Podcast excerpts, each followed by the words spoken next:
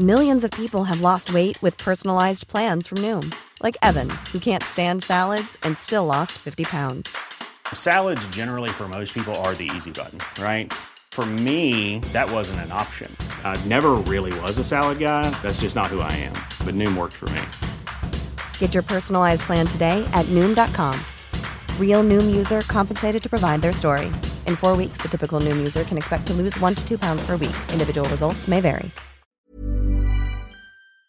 En aceite, saltea un poco de cebolla y chile serrano hasta que se caramelicen. Después, añade rodajas de champiñones, una taza de pozole y suficiente agua o caldo. No olvides rectificar sazón y cuando la preparación haya hervido, integra flores de calabaza. ¡Listo! Sirve y disfruta esta tradicional receta. Que nada sobre, échale la mano al mundo con Sobra Cero de Gastrolab. ¿Sabes qué hace la CNDH? Bien, bien que yo sepa. Esta CNDH investiga y atiende violaciones a los derechos humanos cometidas por autoridades federales. El proceso inicia cuando recibimos una queja y en caso de que una autoridad federal resulte responsable, emitimos una recomendación. Un instrumento legal que busca la reparación del daño para las víctimas y sus familiares. Por una auténtica Defensoría del Pueblo, acércate y conócenos. Comisión Nacional de los Derechos Humanos. Defendemos al pueblo. Heraldo Radio 98.5 FM. La muerte, aunque dolorosa para los mexicanos, la conmemoramos de mil maneras distintas.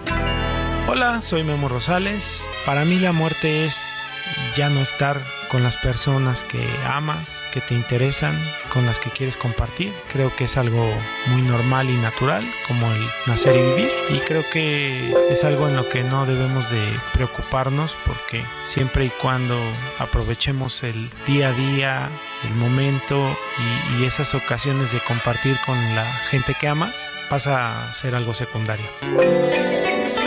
Porque nos encanta disfrutar y festejar nuestras tradiciones, somos el Heraldo Radio.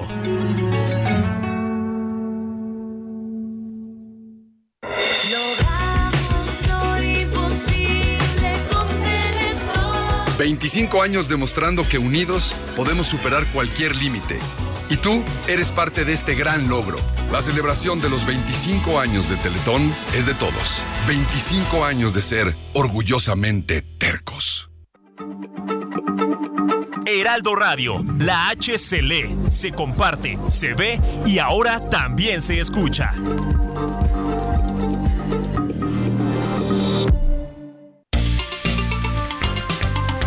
Heraldo Media Group presenta la información y el entretenimiento que usted necesita para estar enterado también en su descanso. Alejandro Sánchez y el informativo Heraldo fin de semana. Por el Heraldo Radio, con la H que sí suena y ahora también se escucha.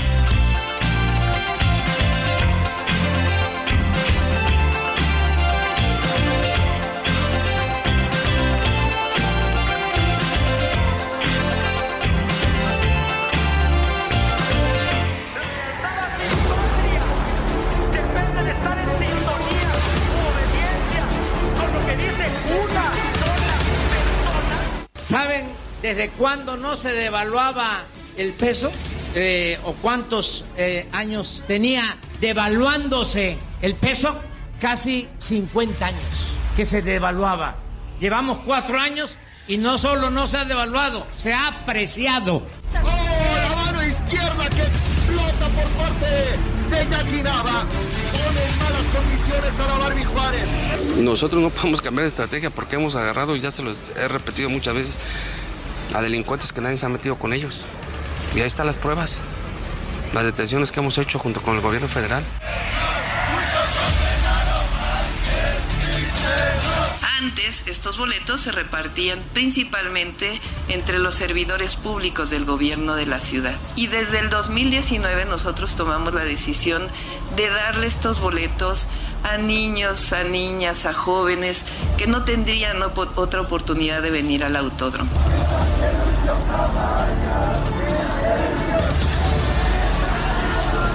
Desafortunadamente, pues la Fuerza Civil se dedica a cuidar a los Oxos y a los 7-Eleven, pues así como va a ganar la batalla.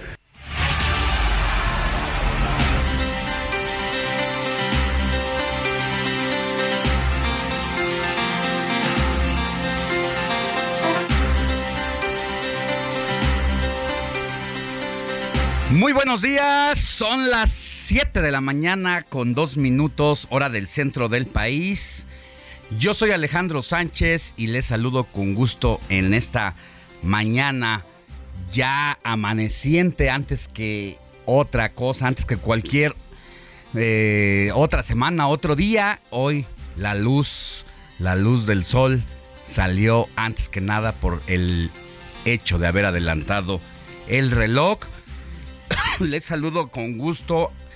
Eh, vamos a informar de aquí hasta las 10 de la mañana. Recuerde que la noticia no descansa y junto con un equipo de colaboradores que trabaja desde anoche y durante la madrugada de hoy, le voy a informar. Roberto Martínez, muy buenos días. ¿Cómo te cayó este cambio de horario? ¿Cuál fue la experiencia que tuviste? ¿Te alteraste? ¿Pensaste que estabas durmiendo una hora de más? ¿O qué? ¿O qué? ¿O traes el otro horario de, todavía el de verano? Muy buenos días, Alex, Moni y a todo nuestro auditorio. Ya estamos arrancando con el informativo. Y fíjate, Alex, que a mí me pasó algo muy curioso. Yo con el miedo de no que- quererme quedar dormido o levantarme antes, dije, voy a poner, voy a acomodar mi alarma del reloj que se cambia solo. Pero tuve la mala, fortuna que el reloj que traigo aquí de pulsera Igual ca- que no- yo. no cambió el horario. Son y eso, las ocho. Y eso que es este. que debe de es cambiar inteligente. automáticamente. Debería Bueno, cambiar pues ya vimos que no es tan inteligente como pensaba. Y me levanté en el horario ya actual a las 4 de la mañana. Y aquí cuando veo que en el de la mano que eran las 5 y cachito, dije, ching, ya se me hizo tarde, me espanté. Dije, ya voy a tener que irme corriendo a ver cómo le hago. Pero fue un sustito. Pero algo muy curioso. Aquí en el transporte público iba escuchando cómo la gente iba hablando a favor de que ya no se fuera a eliminar el horario de verano. Iba escuchando a las mamás, a los padres de familia que iban este, a, a trabajar o simplemente iban a salir temprano diciendo que ellos estaban a favor de que ya no se fuera a cambiar el horario, que estaban muy contentos porque ahorita iba a amanecer más temprano. Así es, es lo que decía. La verdad es que con todo y que en mi caso sí tuve la previsión de anoche de cambiar los relojes del despertador, sobre todo que sí es eh, análogo y cambiar eh, el celular se cambió de manera automática. Aún así, despertar con luz sí saca de onda. Moni Reyes, muy buenos días. Buenos ¿Cómo días. te fue? Ay, pues mira que yo desde anoche estuve, pero moviéndole a todos los relojes que tengo en casa y en el auto. Pero, ¿qué crees? El de mano no son las 8. Con cinco con minutos. Entonces, pero bueno, pues al final el celular sí es inteligente porque ese es el de mi alarma. El tuyo sí fue No, inteligente. el de claro. Robert no. El de Robert no. Creyó ¿Qué pasó? inteligente, Claro, pero- esa juventud, ¿qué pasó? Bueno, pues al final del día estuvimos aquí a tiempo. Muy, ya está iluminado. Ya ahorita sales a la terraza de las instalaciones del Heraldo Radio, aquí en Insurgente Sur, 1271, ¿no, mi querido Alex? Y sabes qué? Rápidamente vi el sol maravilloso y estamos felices pues de transmitir aquí con todos ustedes. Felices, nueva, nuevo aquí, mi querido Alex, nuevo horario y mucha información. Sí, recuerde que puede entrar en comunicación directamente con nosotros a través de nuestro WhatsApp, que es el 55 91 63 51 19 y también nos puede seguir por todas las plataformas digitales. Moni Reyes, estamos en YouTube, estamos en Instagram, estamos en Twitter, En Facebook. estamos en Facebook. Y ¿Cómo es la estamos, estamos en las apps. A mí la que me encanta es Alexa y, y no le hago publicidad ni nada, pero es maravilloso. Le dices, Alexa, despertarme diario con el Heraldo de México. Alexa, quiero escuchar el Heraldo Radio. Y luego, luego te conecta con el 98.5 FM. Y ahí estamos, queridos amigos, igualmente a través del www.elheraldodemexico.com.mx. Es más, hasta con la camarita que hay aquí instalada, pues nos pueden ver. www.elheraldodemexico.com.mx y nuestro Twitter, ¿cuál es, mi querido Robert? Es arroba fin de semana HMX. Ahí se puede poner en contacto con nosotros o también eh, a través de nuestro número de WhatsApp, que es el 55 91 63 51 19, para recibir todas sus preguntas, saludos, felicitaciones, denuncias ciudadanas o comentarios ahorita al respecto de qué tal está pareciendo este cambio de horario, que ya va a ser el último. Que Pues, ya fue. Bueno, ya fue el último. Ya vino la parca y se la llevó. Ya fue, ya fue. Ya se llevó. Tenía 26 años de edad el horario de verano. Y ayer vino la parca, se la llevó haciendo felices a varios que pues tenían en la mira a ese horario de verano y que como tú escuchaste en el transporte público, Robert, sobre todo quienes son de la generación más mayores que tú, que vivieron eh, con este horario que inició el día de hoy, parte de su vida y que de repente se lo cambiaron, lo que decían la mayoría, yo me incluyo, nos robaban una hora.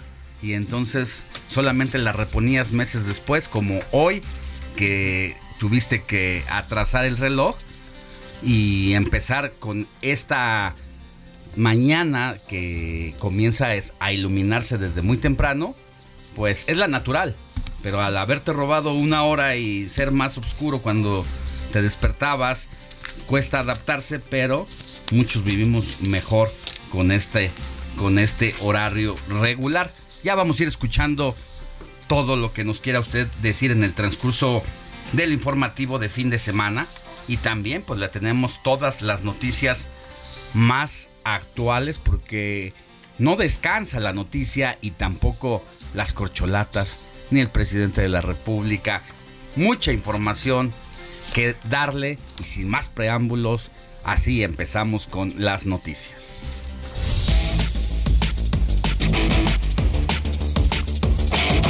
El presidente Andrés Manuel López Obrador, discúlpeme, dijo que este año se implementará el modelo INS Bienestar en dos estados del país e indicó que se busca que sea un sistema de primera como los mejores del mundo.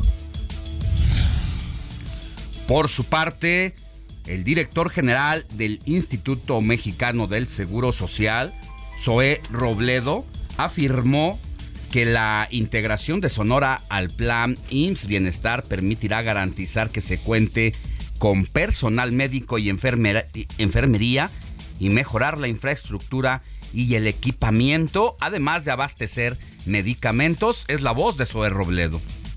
Aquí en Sonora eh, poco más del 25% de la población no cuenta con seguridad social y en ese sentido tiene que buscar eh, siempre las, la atención de lo que antes se hacía desde la Secretaría de Salud y cuando no había, pues irse, irse a lo privado y con eso tener que pagar y aquí ya se ha visto los primeros resultados. El tema del personal que vamos a poder empezar a basificar en enero con IMSS Bienestar, ya muchos empezaron a dar sus papeles, estamos en ese proceso para pronto tener una base para aquellos eventuales. Lo mismo estamos haciendo en el régimen ordinario.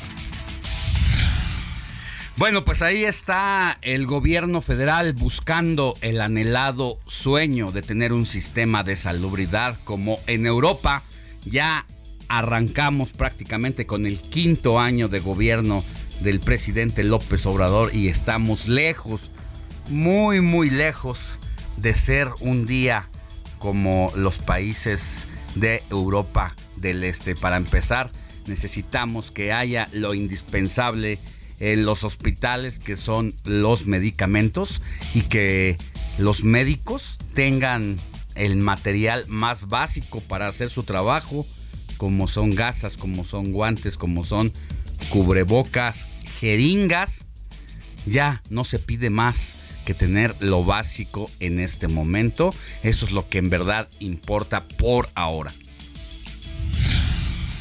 Y este sábado se llevó a cabo el desfile del Día de Muertos de la Ciudad de México, el cual contó con ocho carros alegóricos, cinco globos monumentales, 300 músicos y animadores, además de 688 voluntarios para recorrer más de 8 kilómetros para terminar esta caminata en el Zócalo de la Ciudad de México. Una de las tradiciones más simbólicas del Día de Muertos es precisamente pedir calaverita, pero ha cambiado drásticamente dejando los disfraces tradicionales por personajes de series o videojuegos, sin importar lo violentos que puedan ser. Hablaremos con la doctora Angélica Galicia del Instituto de Investigación Antropológica de la UNAM para conocer más de este tema. Y para entrar al quinto año de gobierno, eh, la federación busca consolidar los programas sociales en todo el país, por lo que proyecta un aumento de 15% de presupuesto, principalmente para las becas del bienestar y los programas para diversos sectores como los adultos mayores. Sigue la crisis migratoria en el país y cada vez se habla menos de esa situación. Los venezolanos siguen llegando en busca del sueño americano, pero las complicaciones para su sobrevivencia en su paso aumentan debido a los problemas de salud que afectan principalmente a los menores de edad. Más adelante vamos a hablar con Farida Acevedo, ella es directora de Venezuela, quien en este momento busca desesperadamente a voluntarios que se dediquen precisamente a atender menores de edad eh, desde la medicina para que puedan atender la situación crítica que viven muchas familias, pero sobre todo los niños y las niñas de quienes buscan llegar hacia los Estados Unidos o que han salido de su país, allá de Venezuela, por no tener eh, garantizado siquiera el sustento del día a día y también por la cruda realidad de la violencia que se vive pues no solamente en Venezuela, sino en toda América Latina. Y este domingo en el Estadio Hidalgo se vive, se va a vivir la final de la Liga MX entre el Pachuca y el Toluca. Los Tuzos tienen una cómoda ventaja de 5 goles a 1.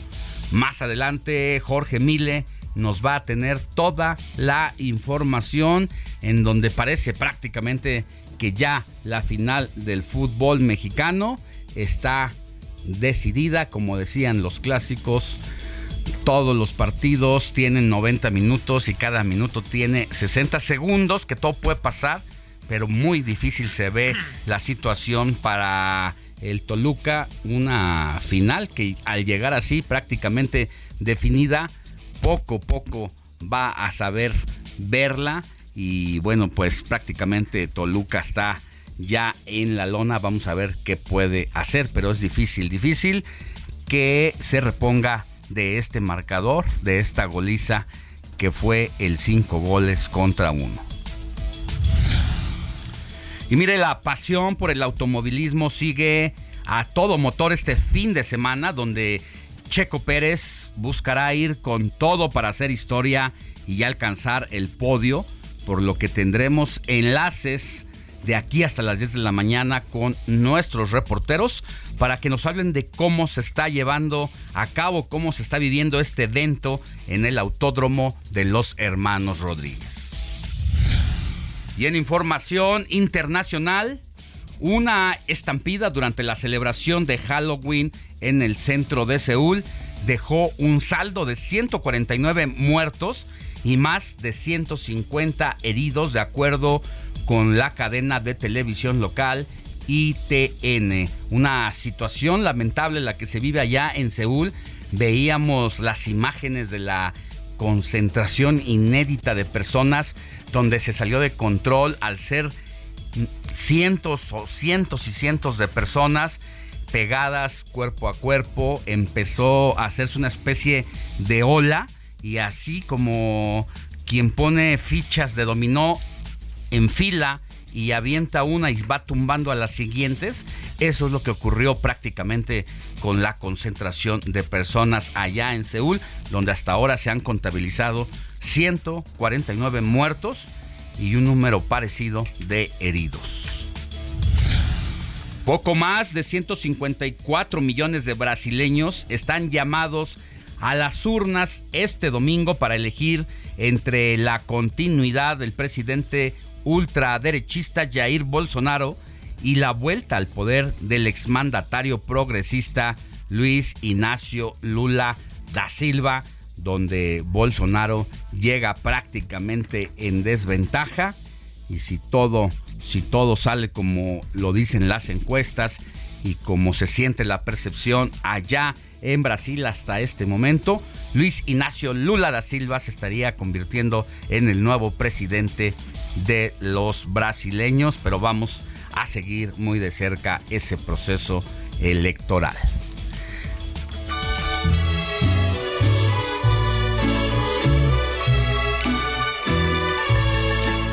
Estas son las mañanitas que cantaba el rey David. A las muchachas bonitas se las cantamos aquí. Moni Reyes, ¿a quién tenemos que correr a abrazar en este dominguito 30 de octubre de 2022? El último domingo de este décimo mes y que prácticamente pues ya se nos fue el año. Ay, qué tristeza, Alex. Ya se nos fue el año. Créeme que vienen recuerdos a la mente y dices, apenas estaba dando el abrazo del 2022 y ya se va a acabar. Así pasa el tiempo. Por eso debemos cuidarlo. Por, eso debemos de vivir con calidad, ¿verdad? Para poder tener Sí, un buen rápido, cierre de año. rápido y hay que y un buen inicio. cada día Claro. del año, disfrutar a nuestros seres queridos. Exactamente. Así es que vamos a dar gracias antes que nada y vamos a darle también un gran abrazo a quien lleve por nombre Marcelo, Marcelo. ¿Cómo ves? ¿Conocen a alguien? Marcelo, Marcelo, Marcelo. sí pues sí. a varios, sí, a Marcelo, Marcelo Ebrard. Le mandamos un saludo y un abrazo cariñoso y afectuoso. ¿Alguien más? Este, hay ¿Algún varios- futbol- Hay varios futbolista? futbolistas. Hay uno mexicano que se llama Marcelo Flores, un chavito de 19 años que tiene tres nacionalidades. Ah, mira. Es este mexicano, inglés y canadiense. Ándale. ¿Qué tal? Según yo no pueden tener dos nacionalidades porque pierden una, al menos la mexicana, habría El que ver. tema es por sus papás. Uno es este, por ejemplo, este, ingl- eh, bueno, son canadiense, mexicano y estuvo viviendo mucho tiempo en Inglaterra, por lo Ya. cual podía jugar en las tres, en alguna de las tres selecciones. Bueno, pues muchas felicidades. A quien lleve por nombre Claudio también. Gerardo, Germán, Marciano, Serapión, Victorio y Lupercio. Felicidades a todos ellos. ¿Y les parece si platicamos de quién fue Marcelo? Cuéntanos, Moni A ver, venga pues.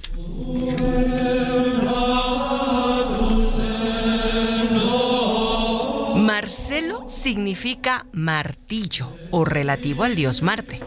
Su familia vivía en un lugar cercano a la muralla de León, en la calle que el día de hoy se conoce como Calle Ancha y que conserva una capilla denominada Capilla del Cristo de la Victoria, por el Cristo que conserva en su interior. La historia nos cuenta que el motivo de su martirio fue que celebrando las fiestas por el nacimiento del emperador Valerio en Roma en julio del año 2000, dos- más bien en el año 298, San Marcelo hizo pública su creencia cristiana y su única adoración al Dios del cielo y de la tierra, tirando al suelo su espada y el sarmiento de vid. Marcelo, que significa relativo al dios Marte o martillo, muere un 29 de octubre del año 299 y fue condenado a muerte por decapitación.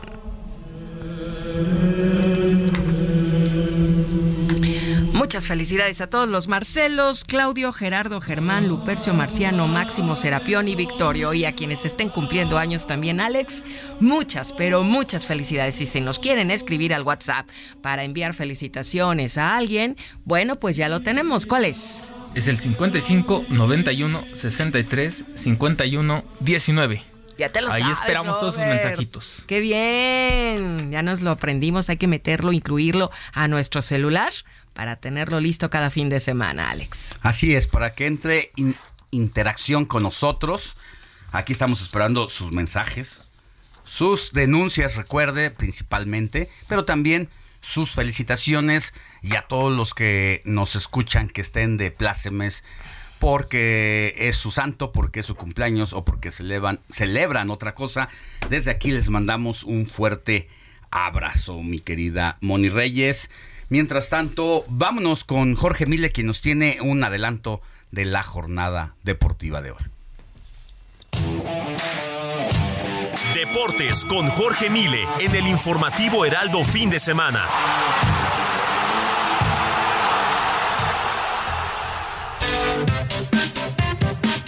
Saludos Alex y buen domingo para todos. Gracias por estar con nosotros aquí en El Heraldo Radio.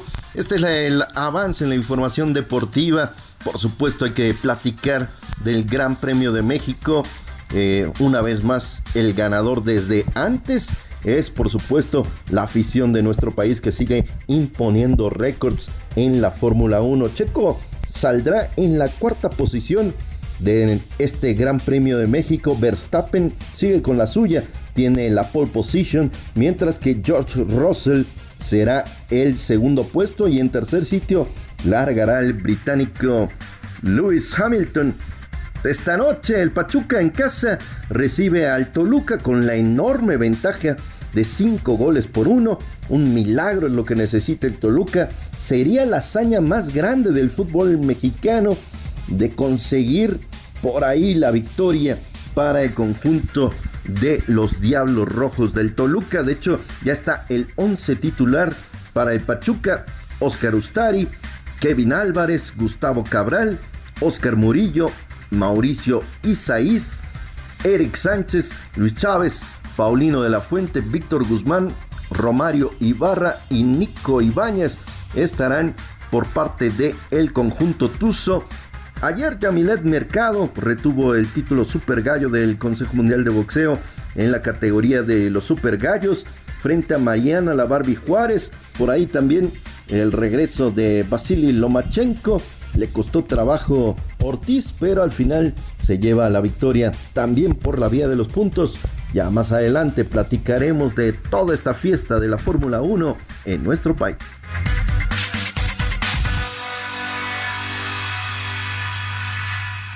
Bueno, ya escucharemos más adelante a Jorge Mille. Mientras tanto, Robert Martínez, ¿qué tenemos? Mira, Alex, ahorita regresando al corte comercial, vamos a hablar del efeméride del día, que es el Día Mundial del Fisicoculturismo. Una disciplina muy fuerte porque gastas alrededor de 3 mil pesos a la semana en la preparación para competir. Sí, la Más verdad es que hablaremos. cuesta mucho tener una buena figura porque hay que mantenerla alimento especializado y a veces hasta ropa especializada, pero más adelante hablaremos de eso. Exactamente, Alex. En un ratito. Vamos a una pausa y volvemos con más información. Yo tengo una... La noticia no descansa. Usted necesita estar bien informado también el fin de semana.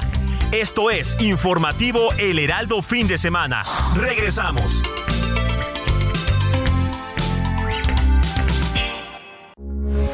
Heraldo Radio, con la H que sí suena y ahora también se escucha.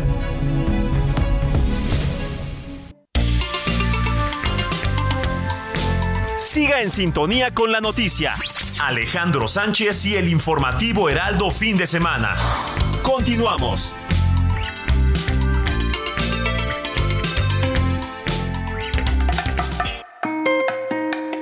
Corazón.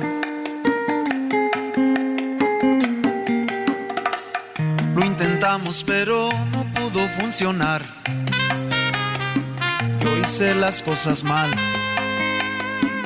Yo sí me enamoré. Me dijiste que no sentías nada por mí. Que si contigo dormí. Que lo olvides mejor. Que no te busque, que no te llame. Que otra persona tiene la llave para entrar en tu vida.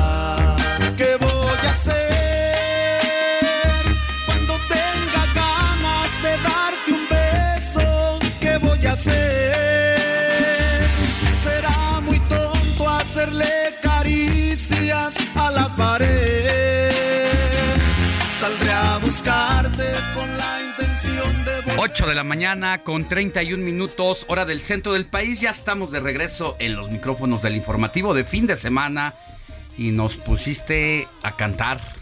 Mi querido Héctor Vieira con El Poeta del Pueblo. Exactamente, mi querido Alex Moni, Robert, amigos del auditorio, muy buen día. Pues una canción bastante eh, emotiva, a mí en lo personal me parece muy, muy emotiva. Y pues uno de los referentes de la música regional mexicana de los últimos tiempos, su nombre a lo mejor no les dice mucho o no se les hace tan familiar.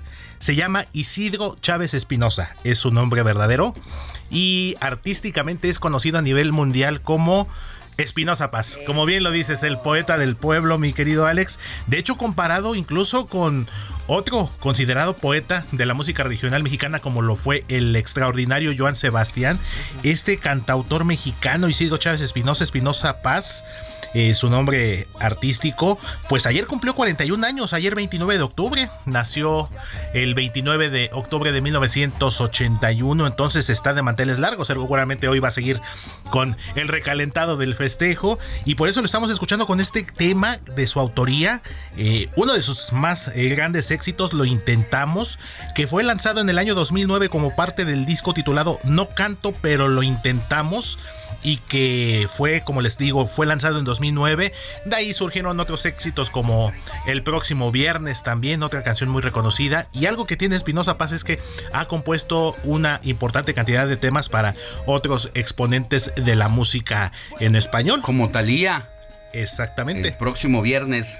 Mm, una de las cosas que tiene es que sí es principalmente conocido en la música popular o regional mexicana, como la duranguense, la banda, el norteño, el mariachi incluso, pero tiene la cualidad también de componer para artistas que se especializan en la música pop.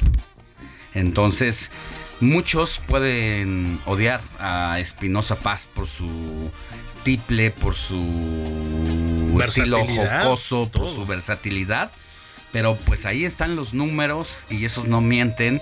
Le ha ido muy bien y pues, inicios del 2005 en adelante, 2010, fue su boom, donde él revienta precisamente componiéndole a estos artistas como Thalía y de repente desaparece de la escena por algunos años.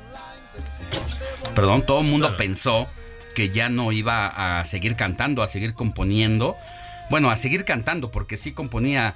Hay rumores de que fue amenazado por el crimen organizado y se tuvo que aislar del país para seguir componiendo, vivir allá en Sudamérica.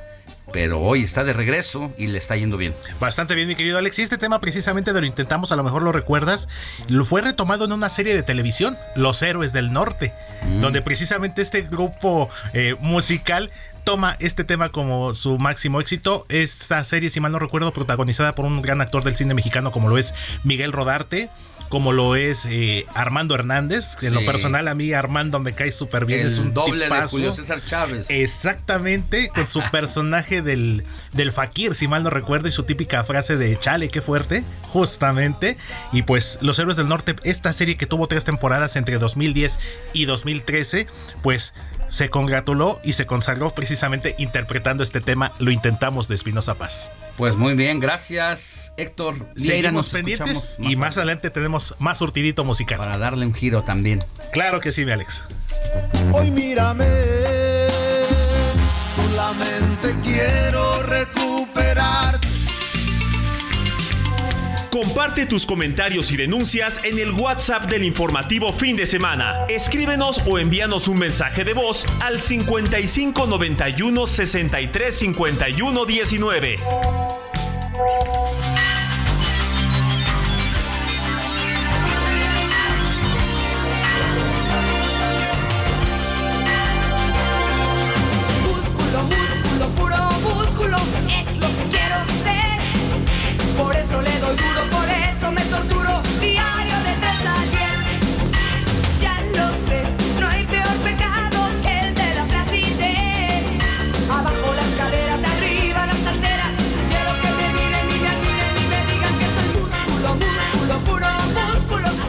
Roberto Martínez, Día Mundial del Físico-Culturismo.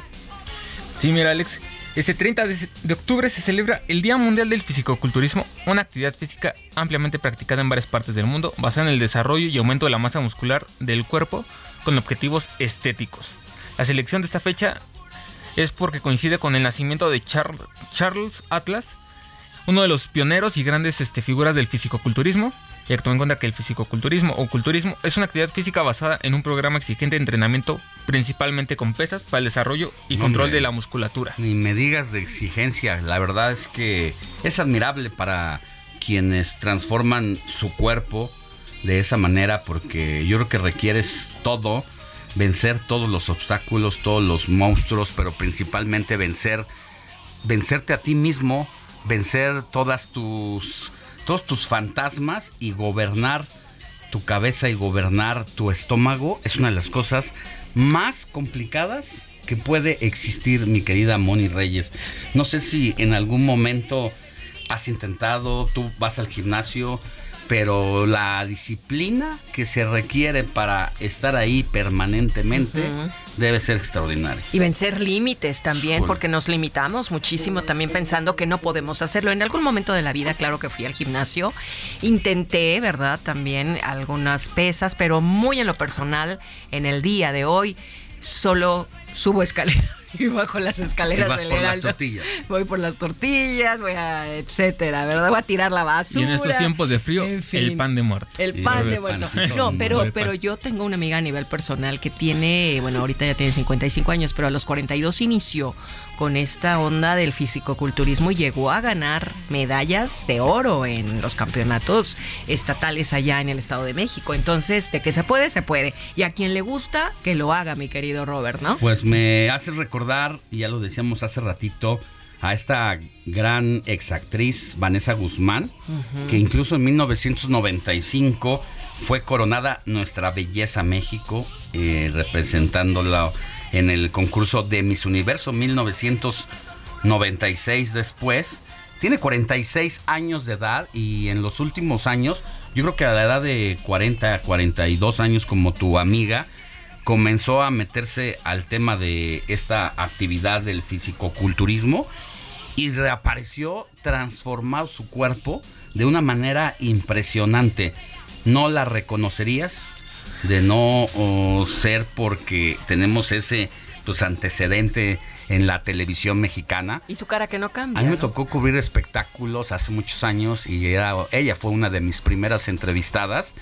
Y sí, la conocí muy, muy bien. Y después de perderla de vista muchos años y verla, me sorprendió de sobremanera. Y bueno, ella se siente bien, a ella le gusta y se ha entregado con todo. Y bueno, Y- pues yo y la ella felicito. lo ha dicho, ella Yo lo ha dicho, es una meta que yo tenía y es un sueño que quería lograr y lo está viendo realizado y felicidades por ella porque está hermosa, preciosa, ahora su cuerpo es diferente, ¿no, mi querido Robert? ¿Tú qué piensas?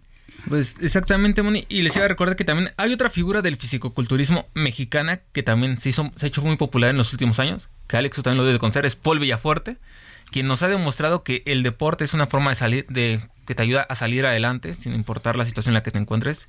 Donde Paul a los- sus 35 años, lo- los que lo seguimos en sus redes sociales, podemos ver que tiene un físico impresionante y últimamente ha estado participando en varios concursos y ha resultado ganador. Tanto él como sus pupilos, por llamarlos de alguna manera. Bueno, lo que ha cambiado este chavo Villafuerte, a quien sabes que sí lo sigo, lo, lo hemos platicado con él en más de dos ocasiones, hemos comido con él para conocerlo como persona, para conocer eh, cómo vino del submundo en el que estuvo.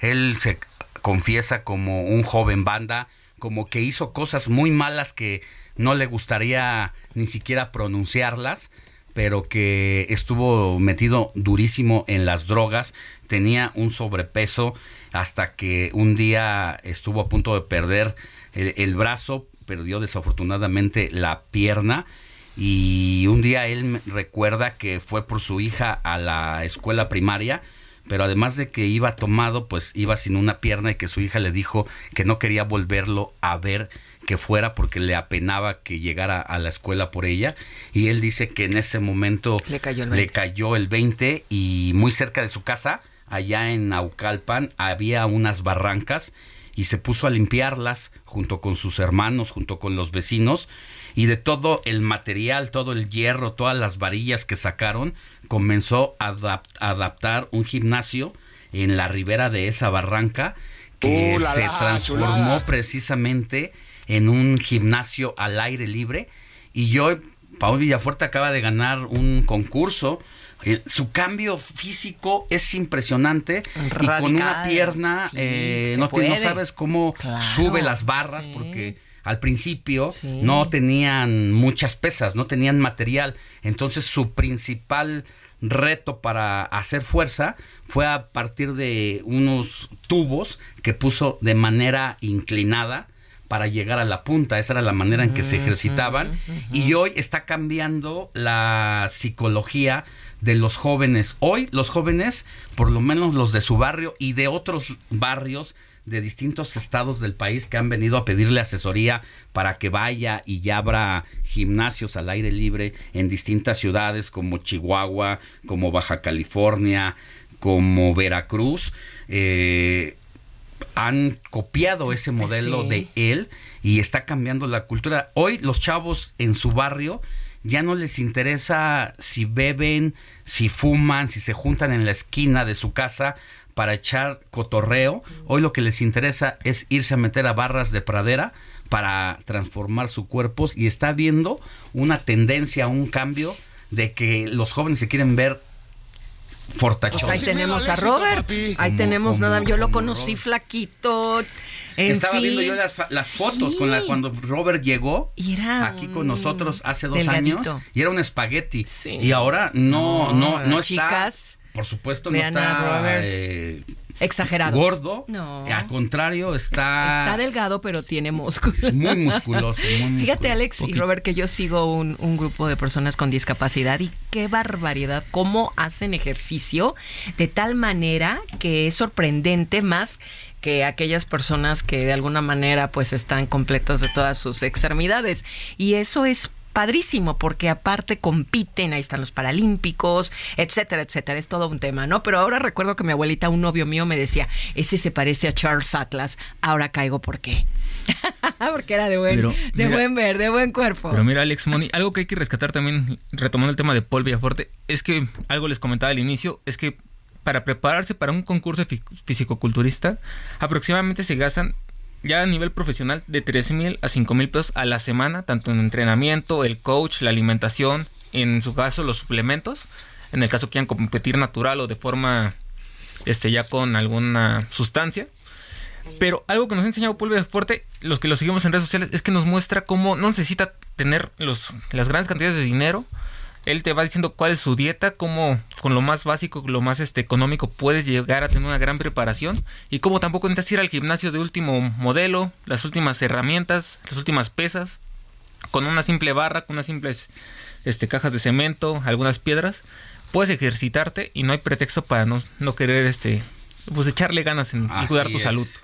Pues ahí están los ejemplos de vida, como son estos personajes de los que acabamos de hablar, Vanessa Guzmán, pero sobre todo a Paul Villafuerte, por haber eh, hecho lo que hizo.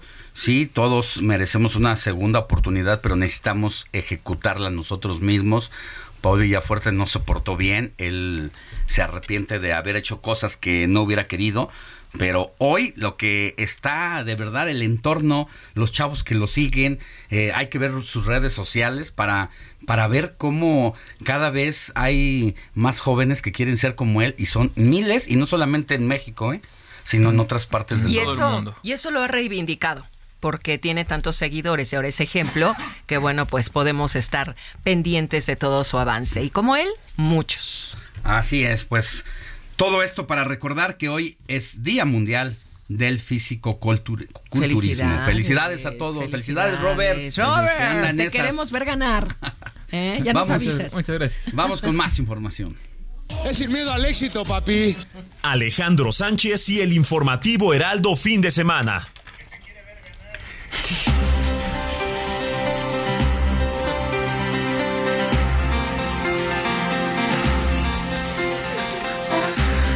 Vámonos con Noemí Gutiérrez porque el presidente Andrés Manuel López Obrador afirmó que aunque solo quedan 23 meses de su gestión, va a cumplir con sus compromisos porque no quiere dejar pendientes y se nos está terminando el tiempo, dice el presidente. Adelante, Noemí, con tu reporte.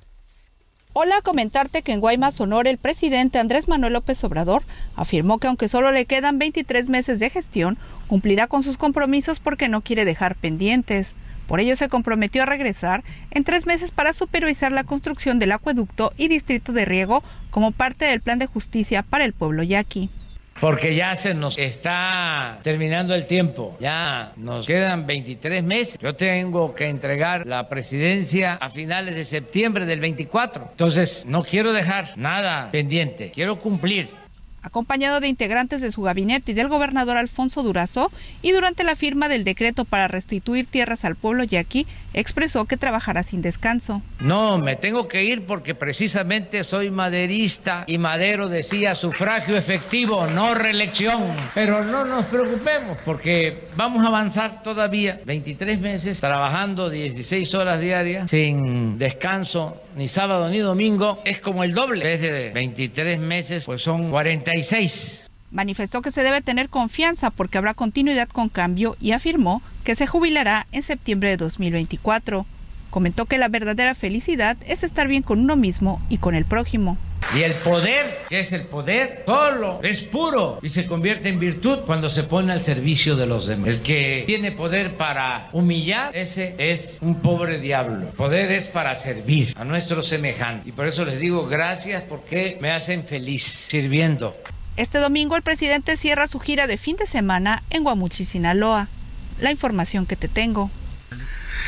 Gracias, Noemí. Son las 8 de la mañana con 48 minutos, hora del centro del país. Y... de la mañana.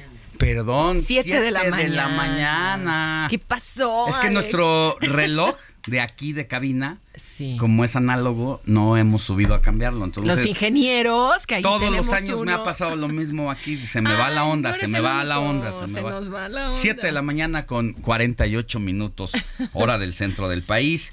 Y bueno, Vamos ahora con Carlos Navarro, quien nos tiene información porque tras meses de espera, el servicio del trolebús elevado de la Ciudad de México que circula sobre Ermita Iztapalapa ya arrancó actividades alrededor de las 5 de la mañana y para que los usuarios se familiaricen, hoy el servicio va a ser gratuito, pero a partir de mañana se, va a cobrar una tarifa de 7 pesos. Adelante, Charlie, con tu reporte.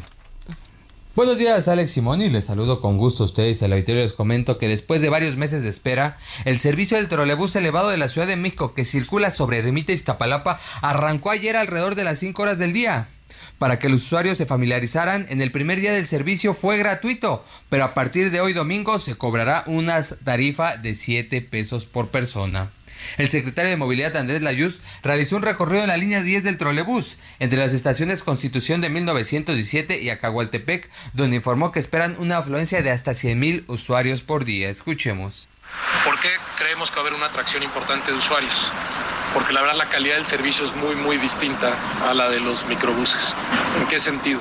Hay que recordar que los trolebuses son, digamos, eh, autobuses eléctricos alimentados por una catenaria y en este caso también por baterías, porque tenemos eh, trolebuses con autonomía. Eso quiere decir que es no contaminante, no hay humo eh, no hay emisiones. Eso es muy importante para el cambio climático, pero en términos de los usuarios es muy importante porque no va sentado oliendo el diésel o el gas quemado que eh, muchas veces se huele en los autobuses o los microbuses de la ciudad. Lo segundo, eh, son muy silenciosos. Comentarles que el trolebús elevado por ahora dará servicio en 10 de las 11 estaciones, que son Constitución de 1917, Deportivo Santa Cruz, Meyehualco, Papalotl, Aztahuacán, Acintli, Iztahuitzin, Tecoloxtitlán, Acatitlán y En el caso de la estación Tulipán, continuarán los trabajos de acabados y detalles, así como la energización de algunas escaleras eléctricas y elevadores. Este nuevo sistema de transporte operará de las 5 a las 24 horas todos los días y contará con una flota de 30 trolebuses. En este caso, los tiempos de traslado van a disminuir de una hora a solo 20 minutos. Por su parte, el director del Servicio de Transportes Eléctricos, Martín López, explicó que llevaron a cabo una capacitación intensa que tuvo una duración de nueve semanas, principalmente para los operadores de la Ruta 14, que dejaron los micros para ahora operar trolebuses.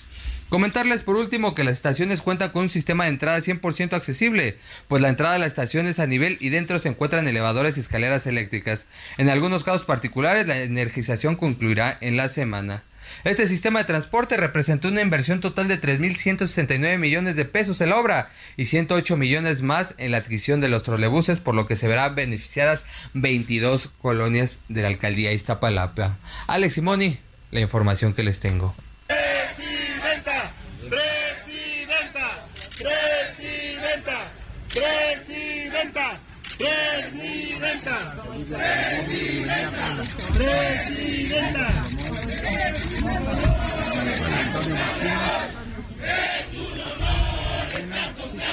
Pues los presidenciables o corcholatas, como los llama el presidente, no nosotros, es un calificativo de eh, su jefe, pues andan y siguen en las actividades. También Claudia Sheinbaum tuvo actividades pues que se disfrazan de alguna manera como funcionaria capitalina, pero que llevan jiribilla Moni Reyes. Así es, porque precisamente eh, la, la jefa de gobierno capitalino, Claudia Sheinbaum, viajó a Puebla y se reunió con el gobernador, con Miguel Barbosa, para firmar un acuerdo de colaboración y también de coordinación en materia de seguridad pública, con el que ambas entidades, la Ciudad de México y Puebla, pues se comprometen a intercambiar información, así como combatir delitos que aquejen a todos los habitantes. Claudia Sheinbaum agradeció a Barbosa su hospitalidad y bueno, refrendó esa amistad entre ambos, más allá de mantener constante comunicación para solucionar pues diversas problemáticas de Puebla y de la capital del país, pese, pese a no compartir frontera, ¿eh? porque estamos muy distantes de la frontera. Esto es lo que sucedió con ellos. Pues allá anduvieron en Puebla y este gobernador que prácticamente no lo quieren en su casa, pues ahí los está recibiendo parte de la política. Mi querido Robert, ¿qué hizo Marcelo Ebrard? Pues mira, Alex, Marcelo Ebrard ya no se conforma solamente con TikTok. Este sábado inició en su canal de YouTube en un programa llamado Díchelo, donde aprovechó para lanzarse contra los expresidentes Felipe Calderón y Ernesto Cedillo, quienes aseguraron la semana pasada que estaba en riesgo la democracia en México por la reforma electoral. Con Calderón acusó de que no tenía una autoridad moral después de, lo- de haber participado en el fraude de 2016 y con Cedillo lo acusó por simplemente por la, la estabilidad económica que no hubo y el fo- Bueno, Fobaproa. pues me gustaría ver a Marcelo Ebrard trabajando en YouTube, discutiendo el tema de la migración y sus problemáticas aquí en México, de los venezolanos que están llegando, pero pues eso no está ocurriendo. Y bueno, ¿qué decir de las actividades de Ricardo Monreal? que cuestionó el activismo de Adán Augusto López, quien ha estado de gira por todos los estados, le dice que ya se ponga a trabajar como secretario de gobernación porque está iniciando un proceso muy anticipado para suceder al presidente de la República, Andrés Manuel López Obrador. Así, todas las actividades de las corcholatas del presidente. Vámonos a una pausa y volvemos con más información. La noticia no descansa. Usted necesita estar bien informado también el fin de semana. Esto es Informativo El Heraldo Fin de Semana. Regresamos.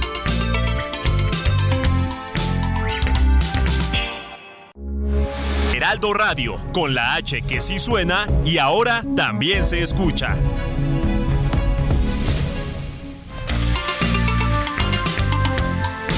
Siga en sintonía con la noticia. Alejandro Sánchez y el informativo Heraldo Fin de Semana. Continuamos.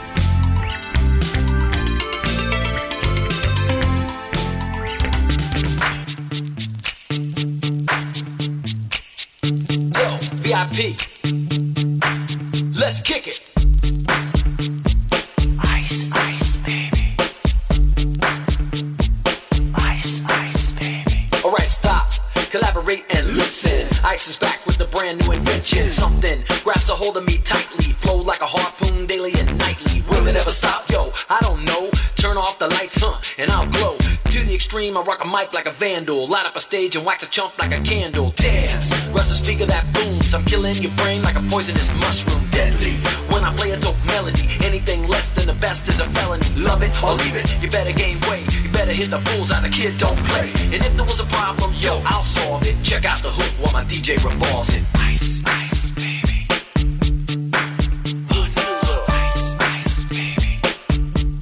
Héctor Vieira, nos trasladaste a los noventas. Exactamente, mi querido Alex, a inicios justamente de la década de los 90, bueno, finales de los 80 para ser exactos, 1989, este tema considerado uno de los conocidos como One Wonder Hits, un éxito sea, solitario de un artista.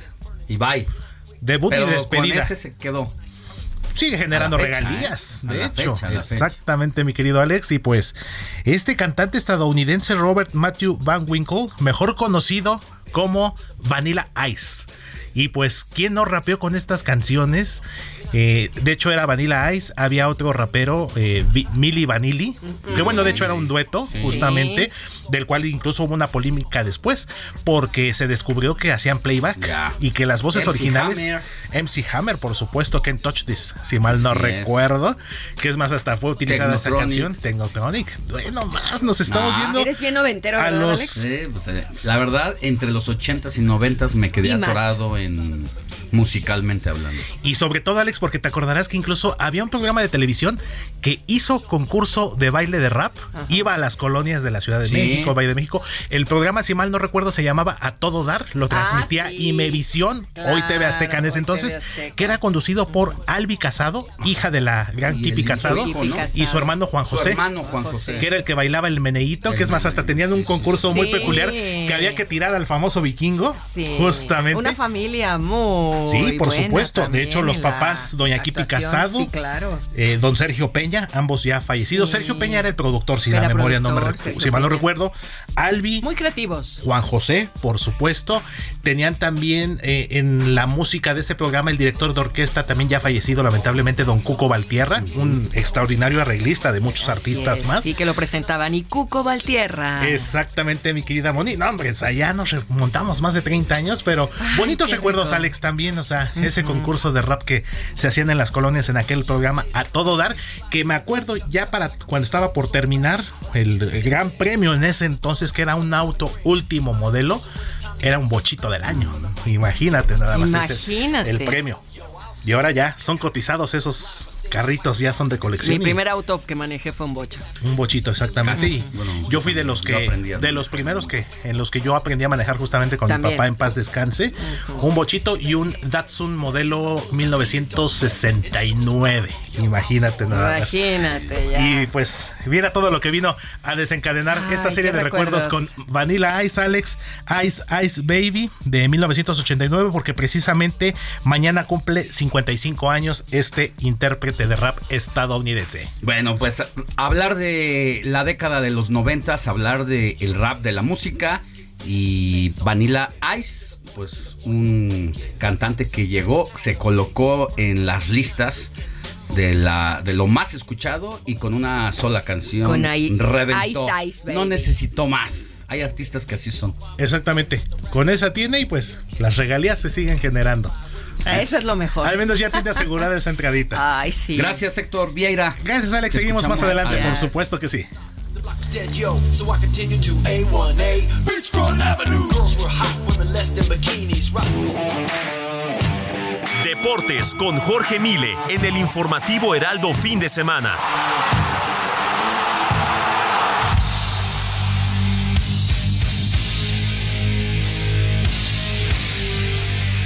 Ya son las 8 de la mañana con 9 minutos, hora del centro del país. Quiero darte un abrazo, mi querido Jorge Emile, nuestro compañero, colaborador del informativo de fin de semana en los deportes, porque ayer bajaste la cortina junto con un equipo de grandes cronistas deportivos, entre ellos Eduardo Camarena, Alfredo Ruiz, quienes estuvieron un año, cuatro meses con Ringside aquí en los micrófonos del Heraldo Radio, llevándonos o trayéndonos, como se quiera ver o escuchar, todas las peleas más importantes del boxeo mexicano e internacional sobre todo. Y bueno, pues cuéntanos qué representa esta, este, este cierre de este ciclo, mi querido George. Buenos días. Buenos días, buenos días, mi querido Alex. Sí, ayer eh, terminó un, primer ciclo, nos tomaremos una pausa, esperemos regresar muy pronto eh, con Ringside. Me parece que un gran acierto del Heraldo, de Sanfer, la promotora, de regresar el boxeo a su casa, a la radio.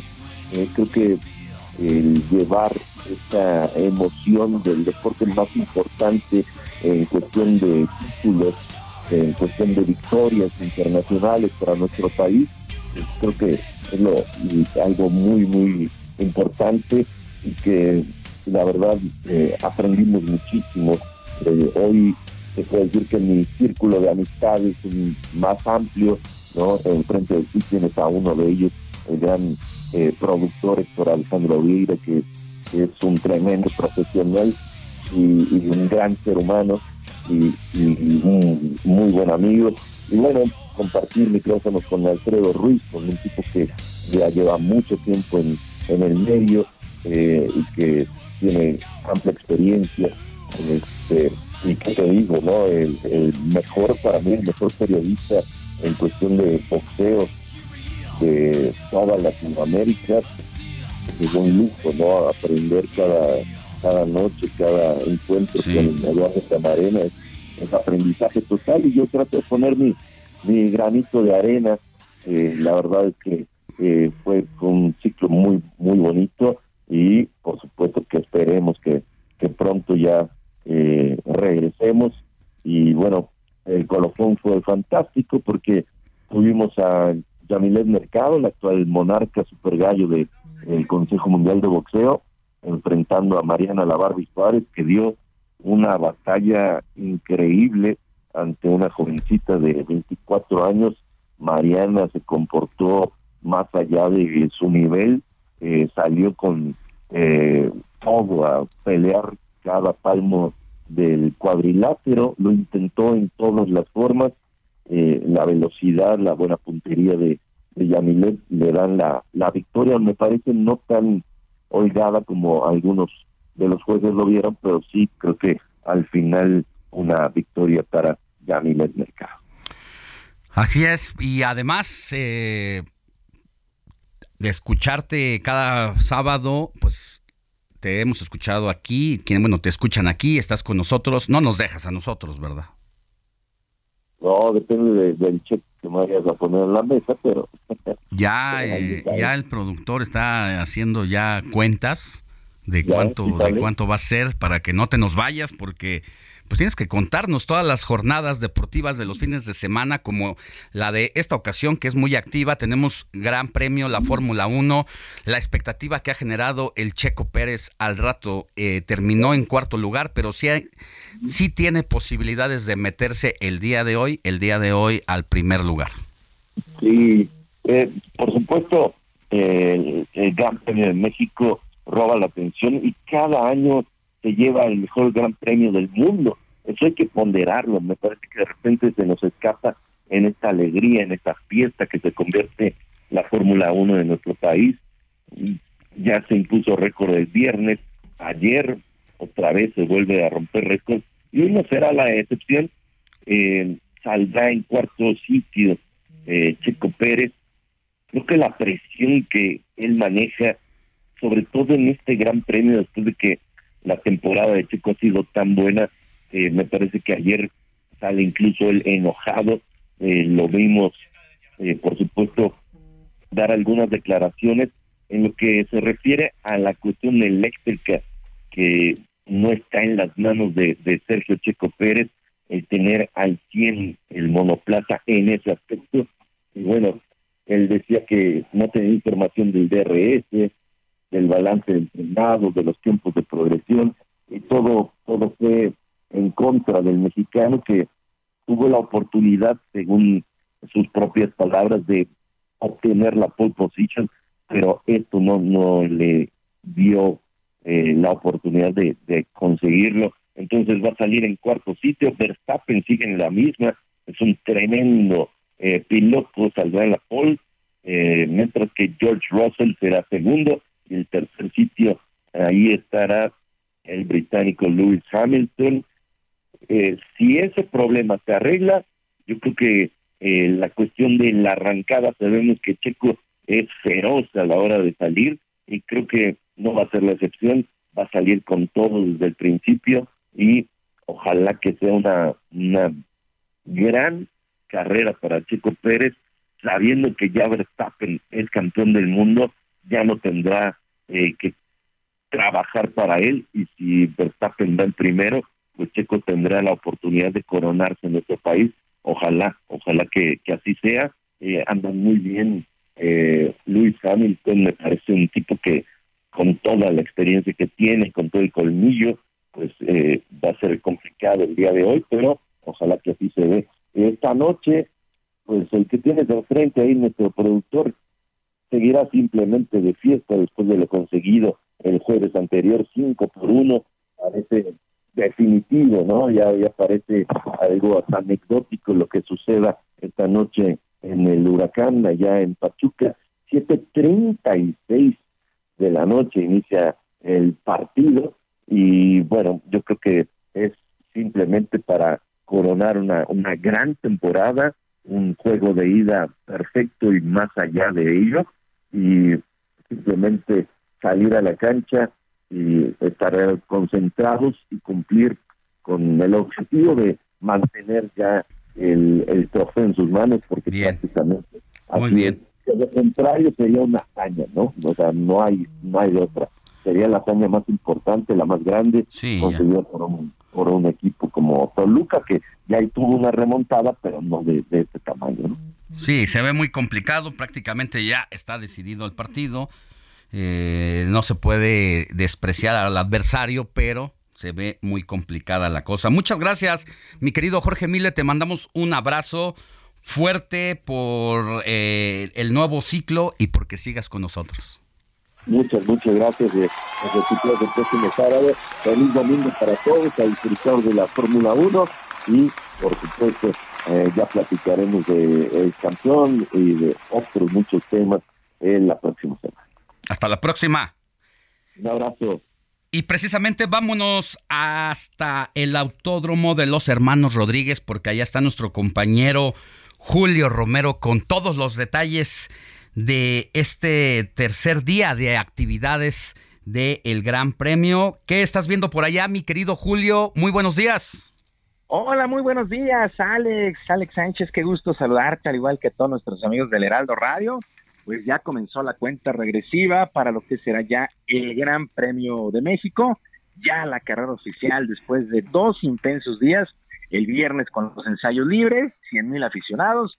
El día de ayer con la calificación, 130 mil aficionados. Y el día de hoy se espera exactamente lo mismo, lo mismo todos con la misma ilusión que Checo Pérez gane la carrera o que suba al podio. Bueno, ha sido una calificación muy peleada, una calificación muy complicada, donde Max Verstappen de Red Bull, el campeón del mundo, se llevó la pole position y de premio, de premio se lleva las réplicas certificadas de los pilotos mexicanos Ricardo y Pedro Rodríguez, que era el premio al que ganara la pole, que se la lleva Max Verstappen. Verstappen saldrá por delante de George Russell de Mercedes, que realmente ha estado impresionante esta escudería porque la tercera plaza le correspondió al británico Lewis Hamilton. Mercedes ha sido muy constante en los tres días. Y Checo Pérez, Checo Pérez estará saliendo en el cuarto lugar con el Red Bull. Ayer problemas, problemas con la comunicación en los pits, la información no le llegó, prácticamente tuvo que manejar a ciegas, como él mismo lo, lo va a comentar a continuación. Insisto, la gente muy, muy emocionada con Checo Pérez. Vamos a escuchar al piloto Tapatío lo que dijo después de esta calificación. Los problemas que tuvimos en la, en la calificación, porque creo que podíamos haber peleado por la pole, eh, éramos lo suficientemente competitivos, pero fue una calificación a ciegas, sin, sin información de, del volante, todo lo tenía que hacer manual y algunas veces me perdí. Bueno, insisto, se perdió la comunicación con, eh, con los pits. Eh, el día de hoy la carrera estará arrancando a las 2 de la tarde. Mucho ojo, son 2 de la tarde con el nuevo horario, no es a la 1, es a las 2 de la tarde para que se den tiempo. La recomendación de todo el fin de semana, si usted no tiene boleto, si no tiene a qué acercarse a la zona, en verdad no lo haga, no lo haga. Prácticamente las avenidas de Río Churubusco, eh, Viaducto, pues ya desde Tlalpan está desquiciado el tráfico. Y si usted va a ir, pues hágalo en transporte público, en el metro, que está bastante efectivo. Bueno, la única, eh, el único negrito en el arroz se puede decir es el acoso, el agobio que han sufrido todos los pilotos en el paddock. Es demasiada gente la que, así hay que decirlo, los ha hostigado. Eso me parece que le ha fallado al comité organizador, porque pues conforme han ido pasando las horas y los días, el viernes, pues sí, se detenían muy amable a entregar eh, autógrafos, a fotografías, selfies, pero lo que fue el día de ayer ya se les ve la cara de fastidio a muchos pilotos porque en verdad solamente salen de su hospitality, salen de su pit y les caen cientos de personas y la verdad es que sí ha sido ya muy, muy complicado para estos pilotos. Así es que repito, Max Verstappen de Red Bull, la pole position, en segundo eh, George Russell y Lewis Hamilton de Mercedes, segundos y terceros, y Sergio Pérez estará alargando en la cuarta posición en busca del podio. Querido Alex, ese es el reporte de lo que ha sucedido y lo que va a suceder el día de hoy en el Autódromo de los Hermanos Rodríguez con el Gran Premio de México. Muy completo el reporte, Julio Romero, y si te parece, más adelantito nos volvemos a enlazar contigo. Estamos a la orden. Buen día, hasta luego. Muy buen día, Alex, buen día. Vamos a cambiar de tema, mire, porque en México sigue habiendo una crisis en materia de recepción de migrantes indocumentados, sobre todo de Venezuela, que se manifiestan frente a la sede diplomática sin encontrar apoyo o que se dispersan en la República para encontrar una nueva manera de sobrevivencia, porque las condiciones de pobreza y de vida del régimen, así lo voy a decir, autoritario en que se ha convertido la Venezuela desde Hugo Chávez y que tras la muerte de ese líder le dio continuidad Nicolás Maduro.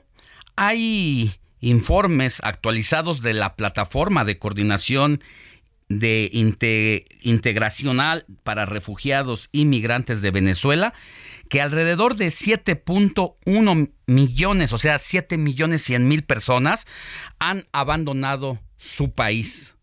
De 30 millones alrededor, que es la población, 7.1 millones han tenido que salir de Venezuela por las condiciones complicadas en que se sobrevive allá si no eres de los beneficiarios de los programas de bienestar, la canasta básica, los productos, tienes que invertir alrededor de 8 mil pesos mexicanos para eh, pues tener acceso a los productos de primera necesidad.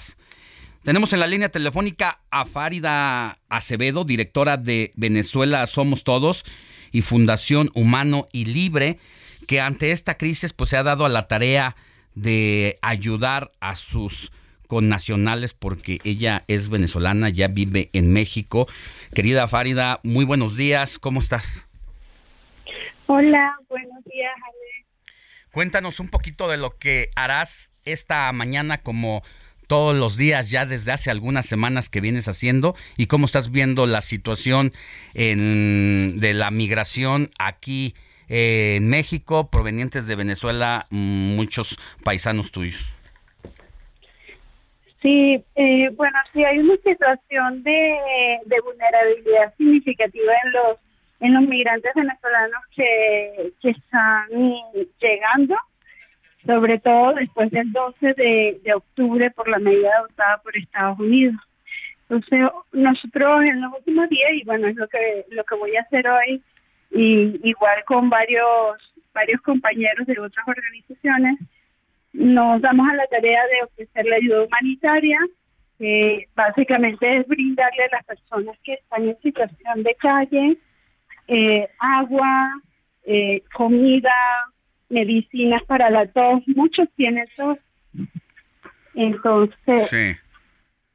Farida, te, quiero pedir un favor. Eh, nos corta la guillotina para una pausa comercial, pero podemos regresar contigo para que nos platiques de cuáles son las necesidades que tienen los migrantes que están aquí en este momento de paso en nuestro país y al parecer se necesita.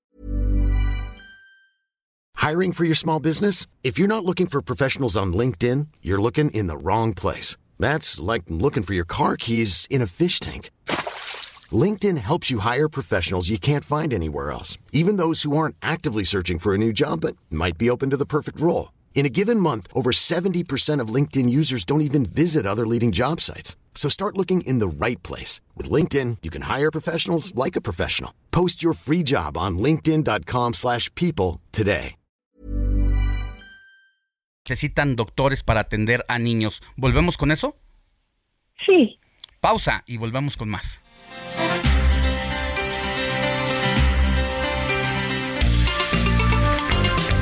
La noticia no descansa. Usted necesita estar bien informado también el fin de semana.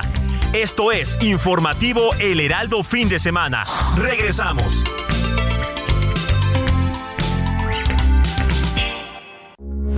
Heraldo Radio, con la H que sí suena y ahora también se escucha.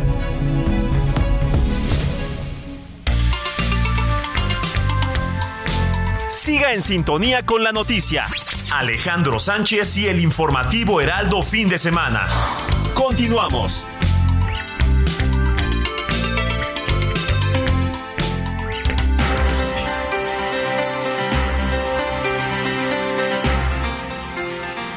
Ya son las 8 de la mañana con 30 minutos hora del centro del país. Platicamos con Farida Acevedo, directora de Venezuela Somos Todos y Fundación Humano y Libre sobre la crisis migratoria en México que está aumentando cada vez más. Llegan venezolanos al país buscando cruzar hacia el sueño americano y todas las complicaciones que eso representa. Hay enfermedades entre los menores de edad, así como de adultos, pero lo que importa en este momento es atender a los niños, querida Farida Acevedo.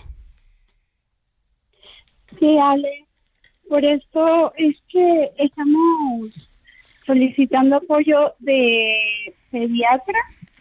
Nosotros por lo general pues no tenemos servi- servicio médico, pero por la contingencia que tenemos muchos niños y adultos con, con tos y con enfermedades en, en la piel, tal vez algunos con deshidratación, entonces necesitamos apoyo de voluntarios que sean pediatras. Quería quería solicitar pues eh, apoyo de, de la comunidad de médicos pediatras si alguno puede apoyarnos, acompañarnos a donde están los migrantes para revisarlos.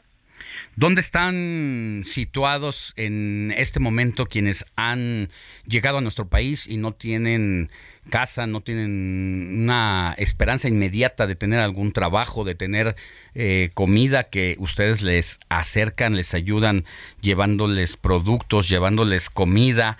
Eh, ¿Dónde está la, el- los campamentos? ¿Dónde están los refugios que en este momento eh, si se comunicara algún médico, algún pediatra contigo, ¿a dónde los llevarías para que puedan asistir a los menores y a las personas enfermas? Sí, bueno, lamentablemente las autoridades todavía no han abierto algún campamento y los albergues están saturados de incluso más del 200%.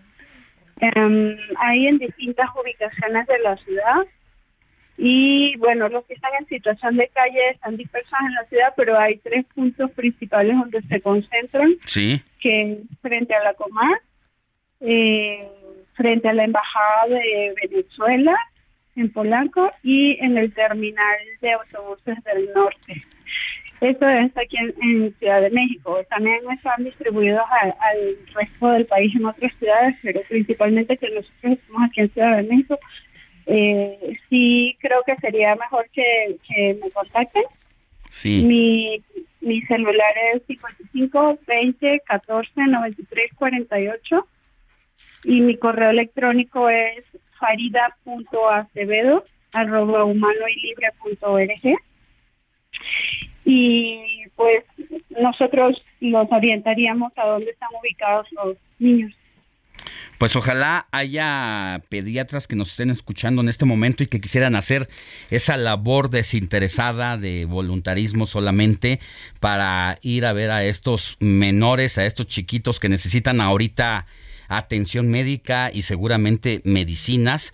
Entonces se pueden comunicar contigo, Farida Acevedo, directora de Venezuela Somos Todos y Fundación Humano y Libre al 55 20 14 93 68 y repítenos tu correo electrónico. 48. 48 va de nuevo. 55 20 14 93 48 y repítenos tu correo electrónico por favor. Farida.acevedo arroba humanoylibre.org. Pues vamos a seguir pendientes de lo que pueda eh, suceder porque la crisis migratoria no se ha mitigado, al contrario, sigue llegando eh, indocumentados a nuestro país y las autoridades pues han como se han desentendido porque pues no les conviene a ninguna de las partes eh, ni a los ni las autoridades de Venezuela reconocer este éxodo porque se estaría reconociendo el fracaso de la política de eh, aquel país y a las autoridades mexicanas. Ojalá el canciller Marcelo Ebrard dejara, dejara un poco el TikTok y dejara el YouTube para atender estos problemas que realmente aquejan a la población tanto de nuestro país como de nuestra como de nuestros hermanos venezolanos porque también están expuestos a la inseguridad y al crimen organizado. Vamos a seguir pendientes, Farida. Buenos días. Buenos días, gracias. Hasta pronto. 8 de la mañana con 35 minutos, hora del centro del país. Tenemos, tenemos, tenemos mensajitos, ¿Me tenemos WhatsApps rápido. Antes de pasar a. Claro, a claro. información. claro que tenemos 55 91 63 51 19. Marquen. Vamos pues a leer los mensajes que tenemos esta mañana de domingo. Muy buen día, Alex, Moni, Robert. Un cariñoso saludo desde Monterrey, Nuevo León. Los escucho siempre. Que sigan los éxitos en su programa. Atentamente, Vicky. Este también nuestro fiel radio escucha Laredo Smith nos mandó Alex Money Robert, buenos días, presente como cada día desde McAllen, Texas. Un fuerte abrazo para todos ustedes y para todos los, todos los muertos. Pero también nos mandó una foto de él de que hace ejercicio a sus 71 años y que hace ejercicio todos los días. Se ve, Está- se ve- y tiene una foto donde se, se ve, ve que sí- trabado el señor. se ve que a los 71 años sí, sí se dedica mucho al ejercicio y, a la- y a cuidar su alimentación. Su foto nos la acabe de enviar y, y- y bueno, se le ve que está musculoso, que sí hace pesas todos los días. Muy bien, don Laredo, felicidades. Por otro lado nos dicen, muy buenos días.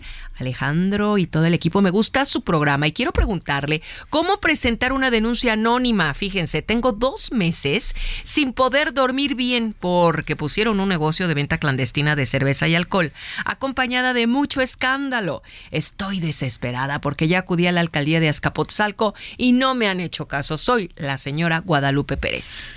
Mándenos, doña Guadalupe, mándenos por favor exactamente la...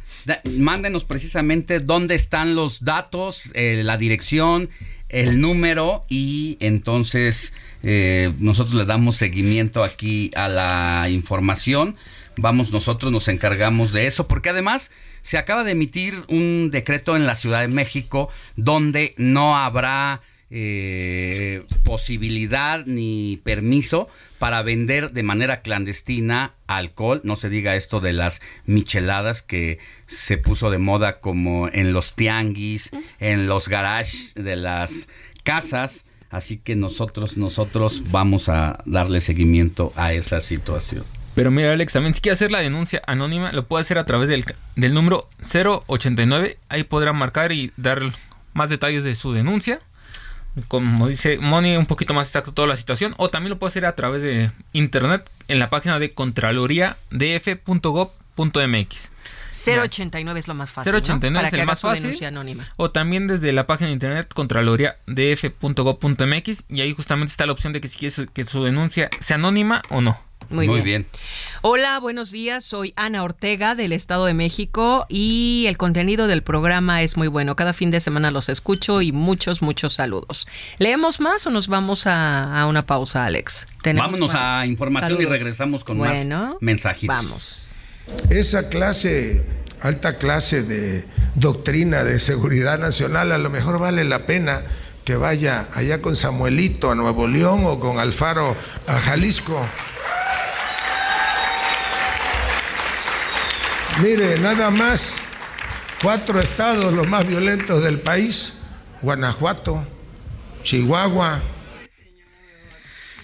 Bueno, pues ya estamos aquí en un recorrido por los estados del país. Mire, la Secretaría de Salud del Gobierno del Estado de Colima informó que se registró en la entidad la primera defunción en esta temporada de influenza estacional. Y por tercera semana consecutiva se registró un importante aumento de casos al acumular hasta el corte del jueves 27 de octubre un total de 104 casos de esta enfermedad. Marta de la Torre, tú tienes más información.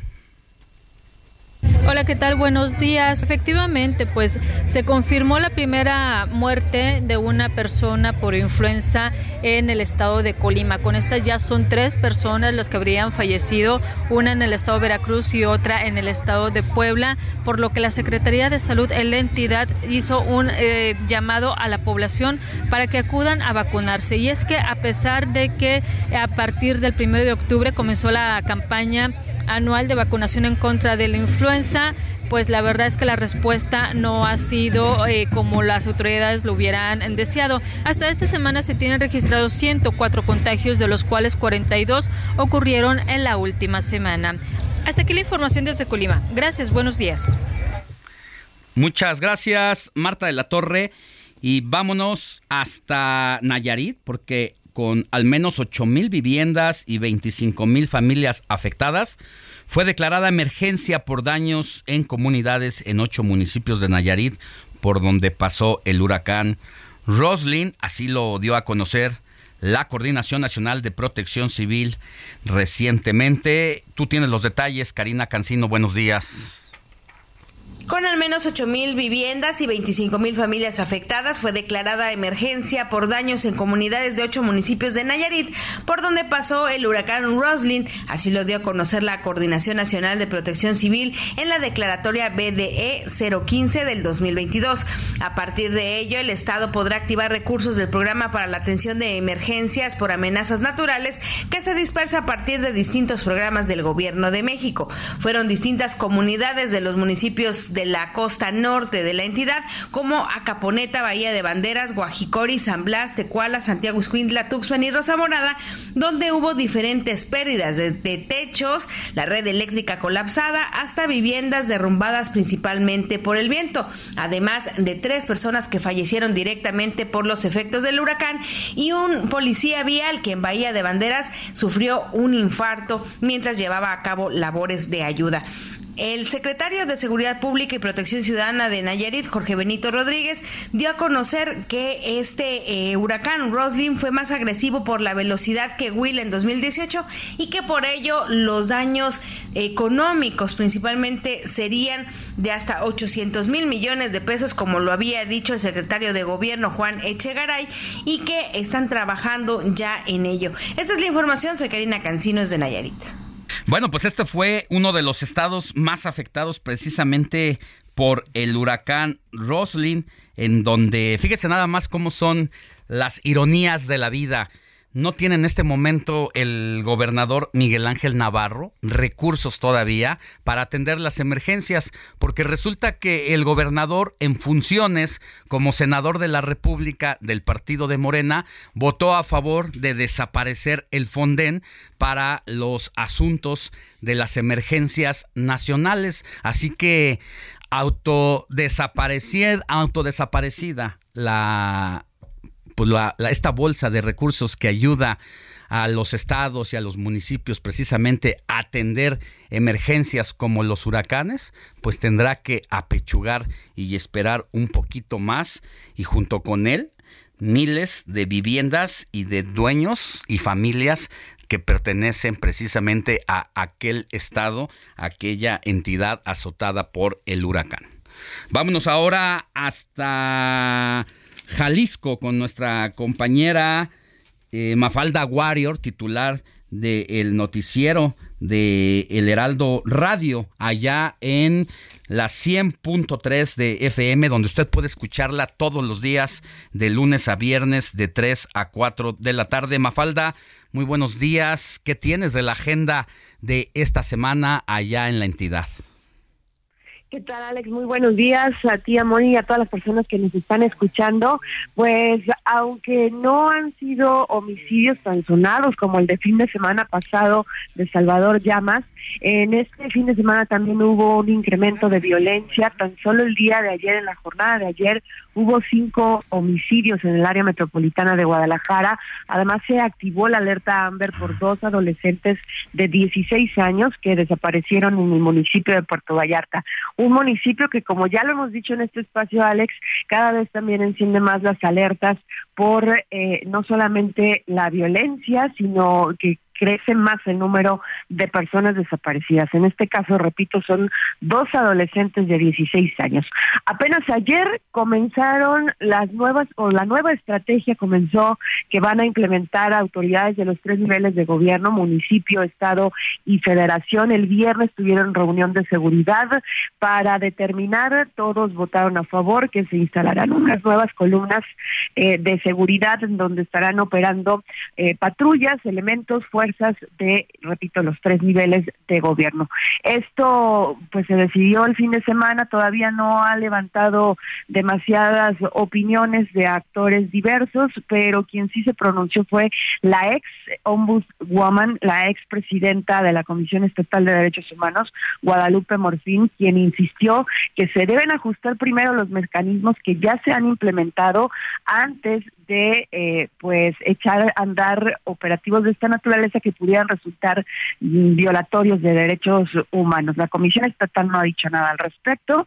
Veremos qué sucede durante la semana y pues mientras tanto todos los políticos o la mayoría de los políticos en este momento se encuentran instalados allá en la Ciudad de México, los tienen ustedes de visitantes, pues porque la checomanía está a todo lo que da y sobre todo el gobernador del estado, Enrique Alfaro, ya lo vimos de partiendo ya con el diputado federal de Morena, José Antonio Pérez, papá de Checo Pérez, y muchos otros políticos, diputados federales, regidores, en fin, se encuentran ya en la Ciudad de México. Así que, pues mientras están en pausa y acá las y los jaliscienses seguimos eh, mm, sufriendo la violencia que se ha generado en estos últimos días, Alex.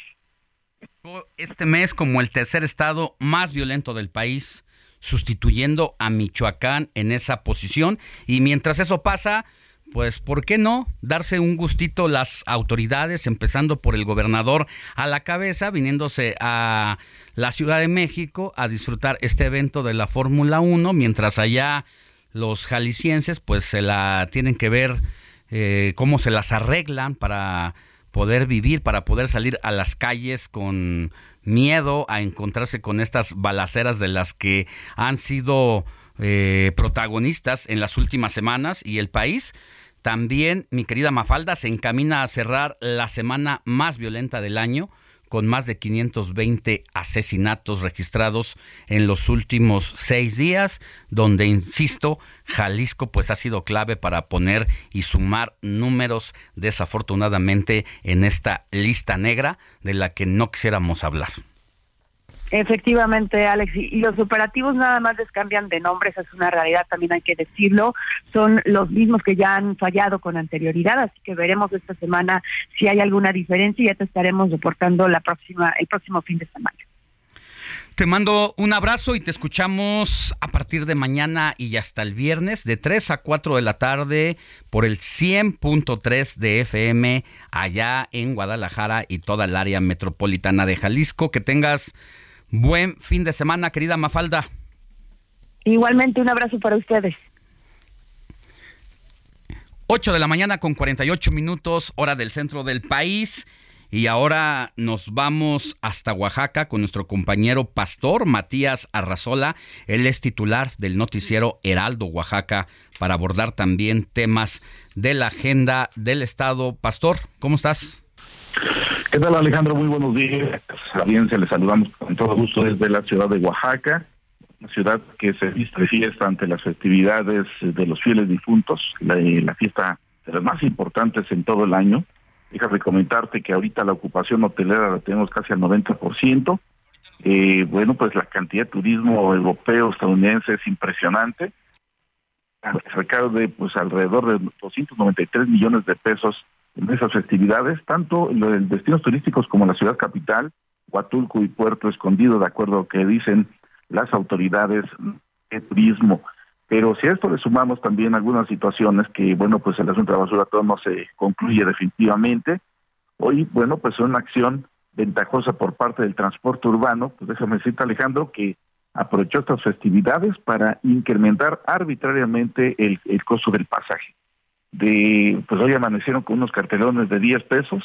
En estos instantes hay operativos por parte de la Policía Vial, municipal y estatal, para pues eh, obviamente pues exhortar a los conductores e informar a los pasajeros que no hay incremento autorizado y quieren aprovechar pues esta temporada ya que estamos en cierre de administración pues para querer hacer y tomar ventaja entre este tipo de situaciones y se han presentado pues algunos desaguisados en algunos puntos donde están llevándose a cabo los operativos. Así es que los transportistas se mantienen en su postura de querer incrementar arbitrariamente el pasaje la policía está informando que además eh, pues podría atentar incluso y afectar las concesiones del mismo transporte urbano y esto obviamente que se está eh, pues obviamente eh, complicando.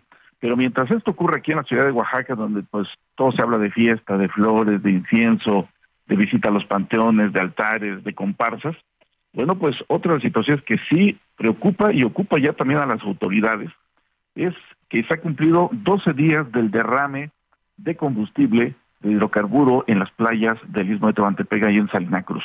Tres playas muy, muy afectadas, la playa Azul, Punta Conejos y también la playa de Brasil, donde, bueno, pues el hidrocarburo ha matado cantidad de peces y tortugas. Es impresionante.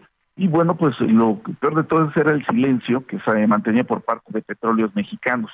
Ante ello, bueno, pues ya hubo protestas por parte de los ciudadanos y una forma de querer pues eh, callar bocas Pemex o por lo menos mantener en el eh, pues anonimato este asunto que obviamente es evidente los daños bueno contrató personal de las comunidades a quienes semanalmente les pagaba una cantidad de dinero para que ellos mismos se encargaran de limpiar las playas lo cual es imposible porque aquí se necesita de otro tipo de mecanismos que sean más eficaces ante este problema de esta mancha negra que lamentablemente está matando peces y tortuga, y esto ya llegó hasta el Congreso del Estado, quienes utilizaron la tribuna para exigir a Pemex que en su momento pues tome esta responsabilidad y solucione este problema, que insistimos es un problema grave.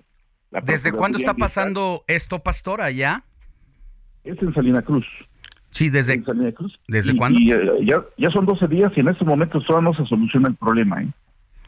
Es, es por eso que la Procuraduría Ambiental ya también eh, pues emitió también una exigencia para solucionar este problema por parte de Petróleos Mexicanos, porque además, fíjate, Alejandro, está informando que es el séptimo derrame que se presenta ya en las playas de Salina Cruz, lo cual es un problema verdaderamente grave. Y si a esto le sumas este problema de contaminación que insistimos, Petróleos Mexicanos, eh, Petróleos Mexicanos ha guardado cierto silencio ante este problema, que ya ha obligado a que los vecinos empiecen a bloquear carreteras para exigir que atienda este problema, bueno, pues estos días, el pasado miércoles, se suscitó una fuga de amoníaco también. Esto fue en San Juan Vichicovi, en donde también, bueno, pues hubo y prender las alertas de los vecinos, de los habitantes de la zona, debido a estos graves problemas de contaminación que insistimos, Pemex viene realizando, que se, han, les ha salido de control y lamentablemente pues quieren mantenerlo en el anonimato, un asunto que por supuesto que preocupa y ocupa también a los vecinos y habitantes y autoridades municipales de esta región.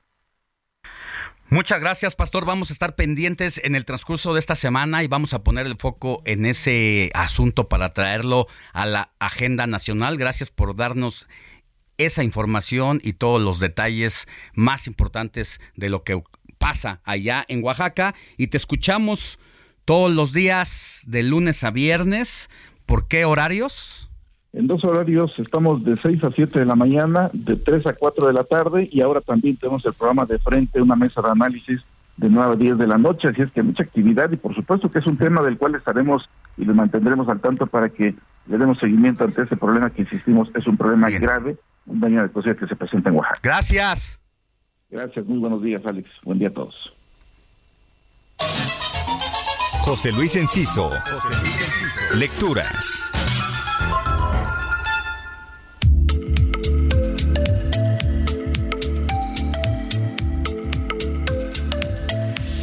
Desde 2006 en México han desaparecido más de 82 mil personas, convirtiéndolo en un país de fosas, de jóvenes asesinados, de cuerpos sin nombre, de madres sin hijos. Eso nos recuerda el poeta Javier Moro Hernández al inicio de su poemario Generación Perdida.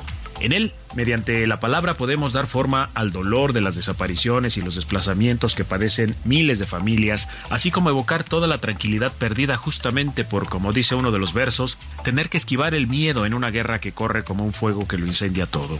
El libro incluye también una reedición del poema Los hipopótamos de Pablo Escobar, cuya versión en video ha sido incluida en la selección oficial mexicana de cinepoesía, videoarte, cine experimental y cine expandido. Además, próximamente este libro tendrá una versión operística. Generación Perdida de Javier Moro Hernández es publicado por Ediciones Periféricas y puede conseguirse en su tienda virtual. Mi Twitter, arroba JL Enciso.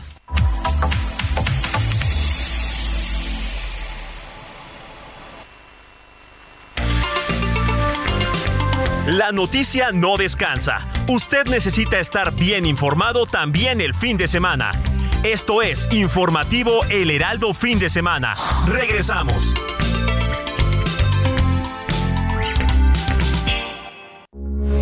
Heraldo Radio, con la H que sí suena y ahora también se escucha.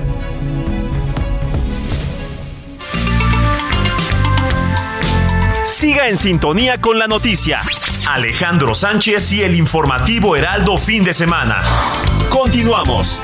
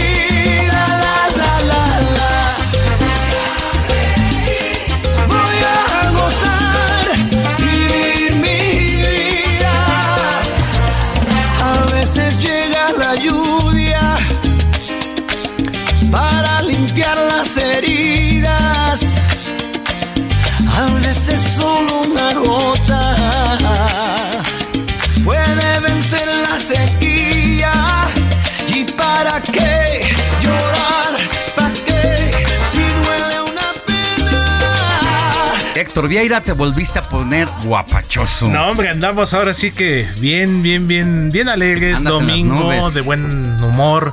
eh, quincena ya prácticamente. Mira, buen humor, quincena, estás enamorado y hoy ganan tus tuzos casi. ¿Qué más le puedes pedir a la vida? Exactamente, mi querido. Alex. Tenemos trabajo, estamos aquí juntos en el informativo. com- comer algo ahorita rico. Y sí se apetece, ¿eh? Ah, unas enchiladas. Sí, sí, sí, mi Alex. Yo creo que sí, sí se apetece. Y mira qué mejor manera de seguir este domingo. Y con pues, otro de mis novios, Marc Anthony, mi colombiano, mi, puertorriqueño, puertorriqueño. De Puerto Rico, americano.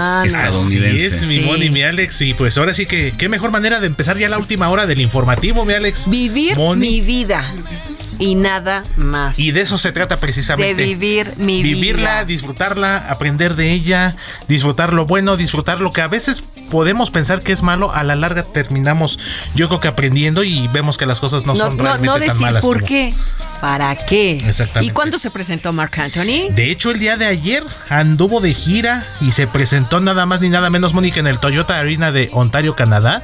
Este gran artista puertorriqueño estadounidense, justamente uno de los máximos exponentes de la música latina, tanto en salsa como en balada. Canta en inglés, canta en español, actúa.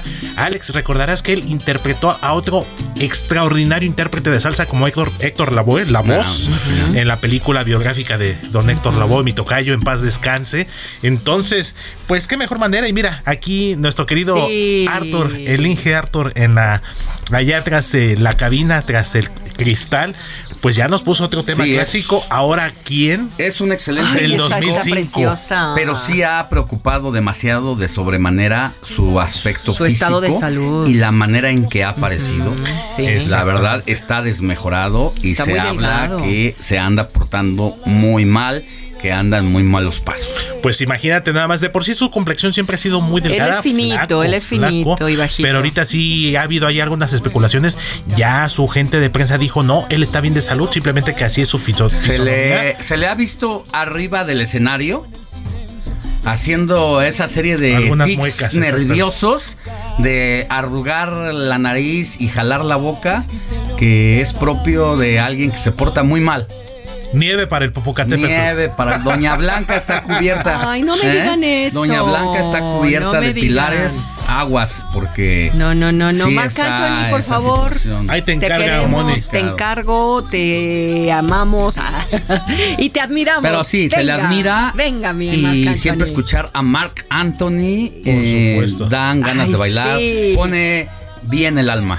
Ex esposo de Jennifer López. Ay, y mira, ya ni digas, él- no por eso lo vamos a No, claro. reconocer. No. Es decir, ay, Jennifer López, No, ex no. esposa de Marc Money, Anthony. money, money. Por money. favor. Ya se habló de su talento. Claro. Ya se habló de, su- vamos a de hablar su- de de sus temas obscuros. Claro. ¿Por qué no hablar de sus amores? ¿No empezamos por ahí? Y ahorita que comentaba Reconoce. precisamente. Pero siempre se le vincula mucho. Ex esposo de Jennifer y ex Pues, pues, esposo. porque Es que ahorita se me. Es me- como decir a Nodal, exnovio de Belinda. No pasa y nada. Belinda de Y Belinda Lupillo de- Rivera, de Martín Rica. No, bueno, ya me estoy yendo hasta Del- la del infancia. futbolista, Ah, de este Giovanni Dos Santos. futbolista. Y hasta nuestro presidente, cuando se refiere a Cristian Nodal, recuerda a Belinda. Ahí está, ahí está. Bueno, sí, ya. Bueno. Y es que ahorita rápido ya para cerrar Alex Money Robert, ahorita que dijimos y tocamos el tema de su aspecto físico que se ve un tanto desmejorado, lo relacioné con Jennifer López porque vamos a hacer una pequeña Jennifer analogía, mejor. por supuesto, pero creo que Mark Anthony está más desmejorado ahorita que Ben Affleck. Y eso que Ben Affleck es el que está ahorita Así los deja Él es el bueno ahorita. El que, está encargándose de hacer su trabajo. Anda. Pero ya, diría todos. un gran cantante de los años 80, Oscar Atié, diría flaco, ojeroso, cansado y sin ¿Qué ilusiones. fue de Oscar Atié? Luego lo platicamos, luego lo Y platicamos. tengo noticias, ¿eh? Ah, bueno. Tengo muy buenas Bueno. noticias de Oscar Atié, justamente. Ya 9 de la mañana con 8 minutos, hora Vamos. del centro del país. Seguimos con más.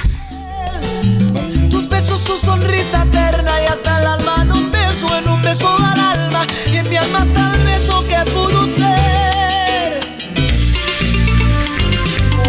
Comparte tus comentarios y denuncias en el WhatsApp del informativo fin de semana. Escríbenos o envíanos un mensaje de voz al 55 91 63 51 19.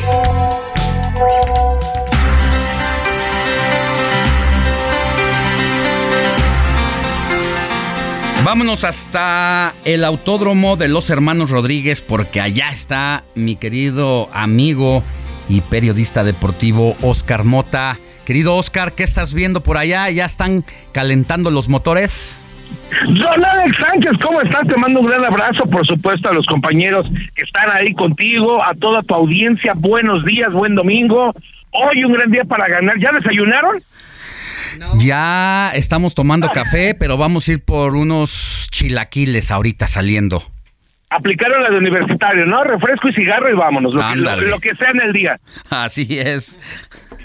Mi querido Alex, amigos, pues bueno, tengo que platicarles. Hoy es el gran día, se corre el Gran Premio de México. Les voy a dar los horarios primero para todos los amigos que se están desplazando en este momento rumbo al autódromo a través, bueno, de las diferentes eh, eh, opciones, inclusive que obviamente está dando también a través del transporte público, el cual yo recomendaría también, ¿eh? Y si lo va a hacer obviamente en automóvil, hágalo ahorita, porque después va a estar, como la Ciudad de México ya la conocemos. Bueno, a partir de este momento, ahorita ya hay una exhibición eh, de Fórmula 4 NACAM, ya se hizo también una revisión con el tema de seguridad en temas de la pista. Luego a las 10.35 de la mañana habrá una demostración histórica con el auto que utilizó Pedro Rodríguez. A las 11 de la mañana correrá la Legends Cup, la escudería, bueno, en este caso la división Freightliner. A las 12 del día comienza ya la gran fiesta con el desfile de pilotos. A las 12 y media ceremonia de apertura. A las 13.44 firmes ya se canta el himno nacional. Y a las 2 de la tarde está pactado obviamente para iniciar en punto la gran carrera, el Gran Premio Fórmula 1 de la Ciudad de México 2022, llevado por, uh, por Heineken y por supuesto donde el Aldo Media Group es patrocinador local. Temas deportivos, querido Alex, amigos. Bueno, el día de ayer se corrieron ya la clasificación. ¿Cómo es la línea de salida, la parrilla de salida? Max Verstappen, que buscará ser el máximo ganador del Gran Premio. Está empatado actualmente con el histórico Jim Clark. Ambos en este momento, tanto Clark como Max Verstappen, tienen tres triunfos en este Gran Premio histórico de la Ciudad de México, que mañana cumple 60 años haberse corrido por primera ocasión. También mañana, pues bueno, es una conmemoración de este desafortunado eh, choque y lamentable deceso del piloto mexicano Ricardo Rodríguez, precisamente en el autódromo, la famosa curva peraltada. Y bueno, eh, detrás de él están los dos Mercedes. Primero, George Russell, que tuvo un fin de semana fenomenal, se le acomodó muy bien la pista en las clasificaciones, tuvo lugares, eh, primer lugar en la clasificación número dos y tres, y luego, pues ahora queda en segundo lugar. Luego viene Luis Hamilton, que también ya ganó un gran premio de la Ciudad de México, y en el cuarto lugar, sí, lo querían escuchar, me están diciendo, ya no lo hagas de emoción, nota, pues bueno, nuestro Sergio Checo Pérez. Me parece que Checo tiene una gran opción de ganar la carrera, tiene posibilidades reales, no necesariamente por alguna estrategia que donde lo pueda ayudar Red Bull, que esperemos que así sea. Red Bull ya ganó el campeonato de pilotos, ya ganó el campeonato de constructores y bueno, podría apoyar a través de la estrategia Checo Pérez, pero hablando específicamente de sus habilidades como piloto, Checo saldrá en la segunda línea de, de en este caso la parrilla, justamente detrás de George Russell.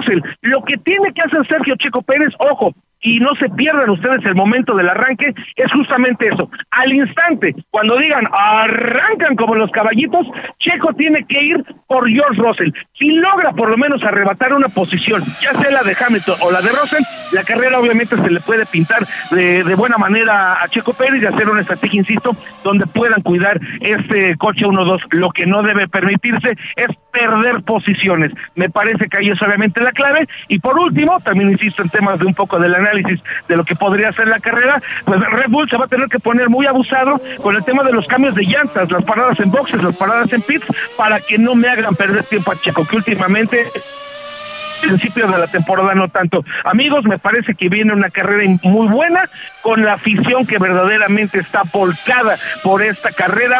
Eh, he platicado obviamente con colegas a lo largo de estos cuatro días, me le he pasado más tiempo en el autódromo que en mi casa, creo que ya me ha cambiado la chapa de la misma, entonces espero que me puedan recibir en alguna de, de, de las suyas.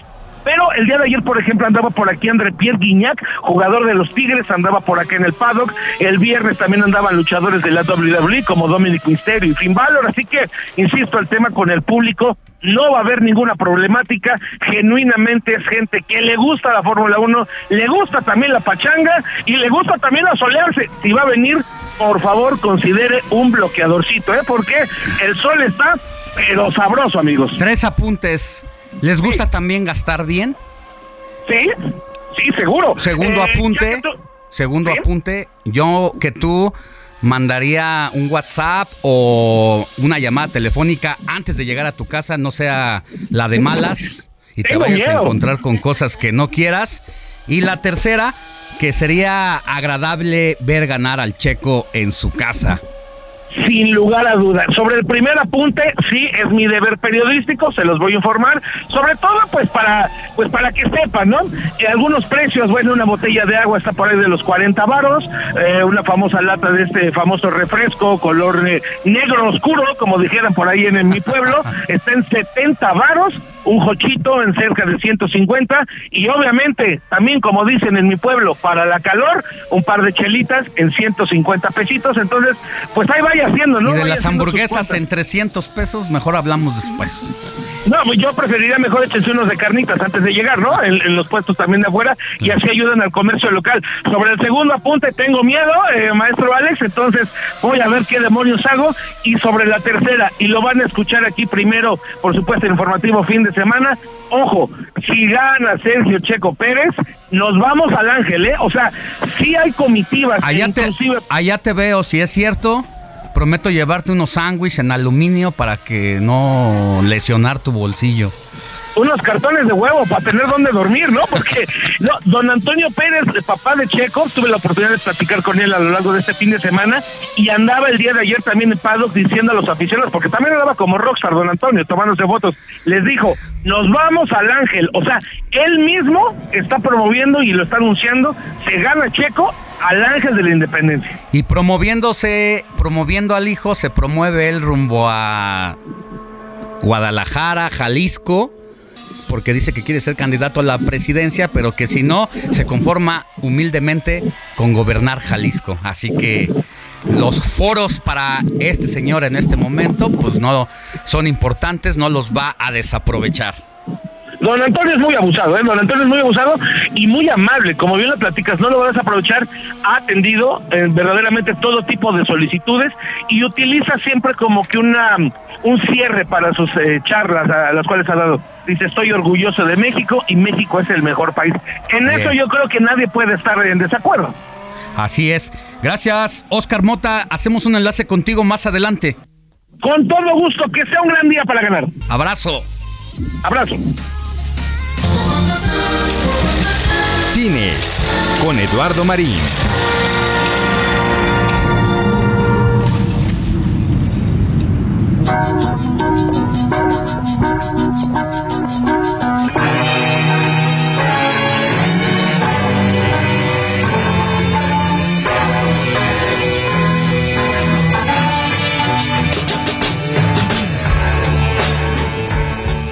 Hablemos de cine con Eduardo Marín. ¿Qué tenemos hoy, mi querido Lalo? Muy buenos días.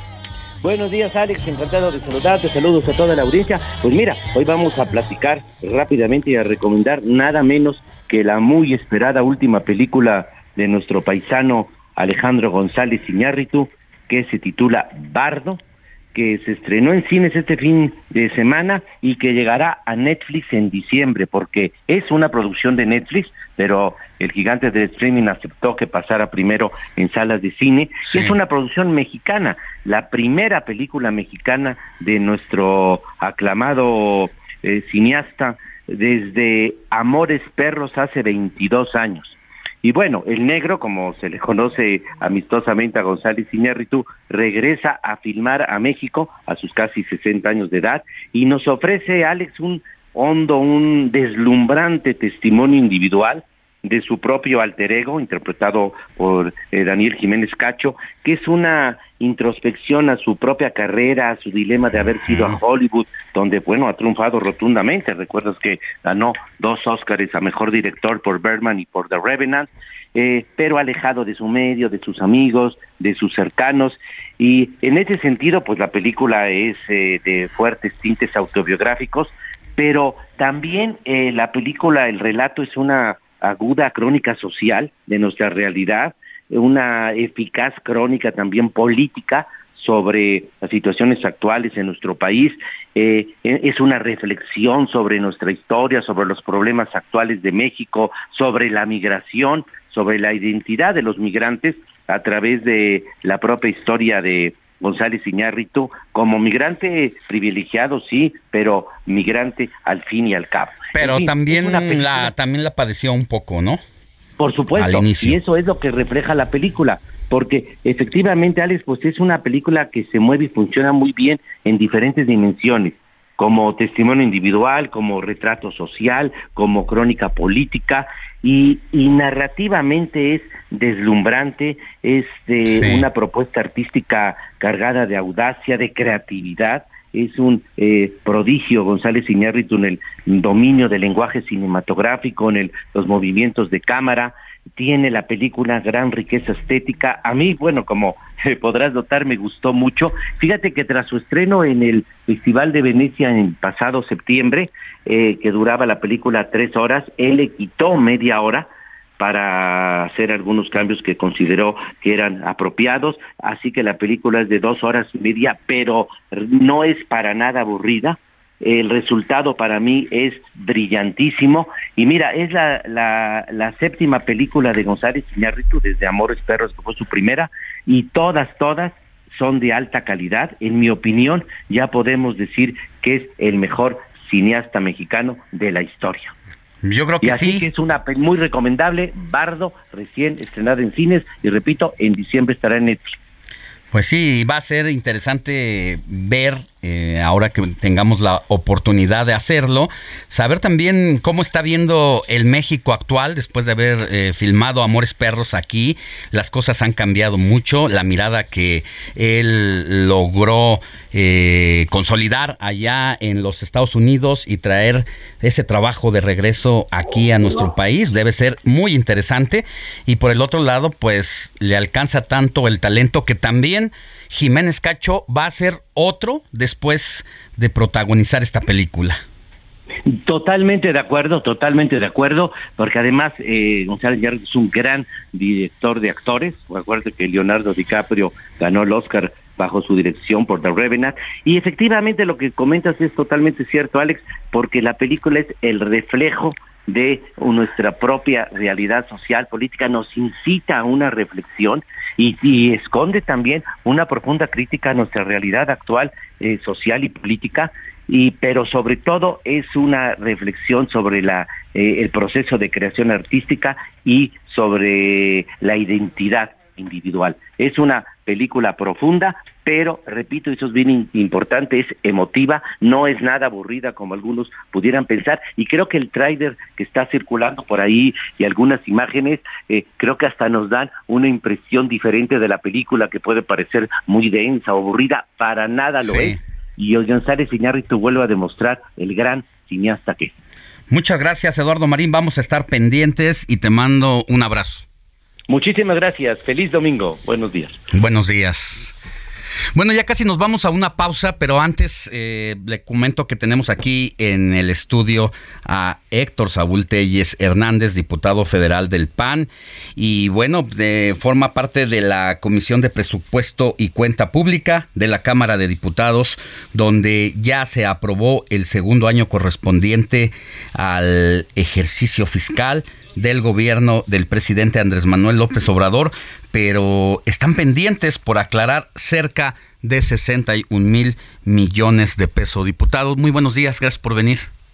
Hola Alejandro, muy buenos días, contento de estar contigo en tu programa. Danos un adelantito antes de irnos a la pausa en dónde debemos de poner el ojo en torno a esta revisión que se está haciendo y que en medio de un mar de datos, de temas, de eh, calentamientos eh, adelantados respecto a la presidencial de 2024 se están quedando fuera de foco.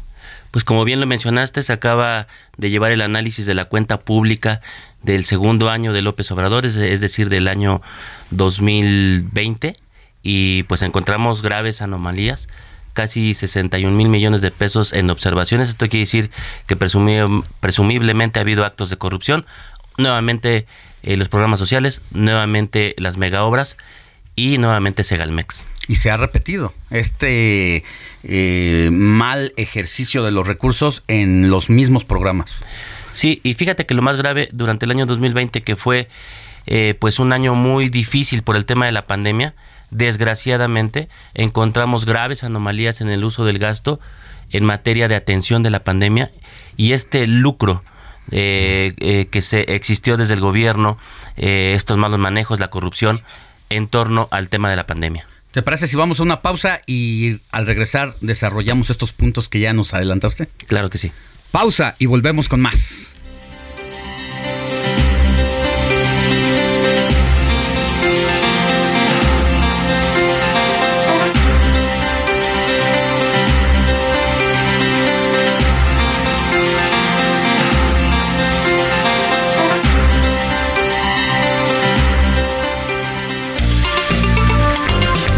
La noticia no descansa. Usted necesita estar bien informado también el fin de semana.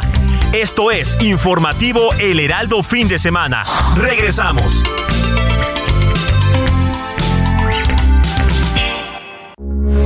Heraldo Radio, con la H que sí suena y ahora también se escucha.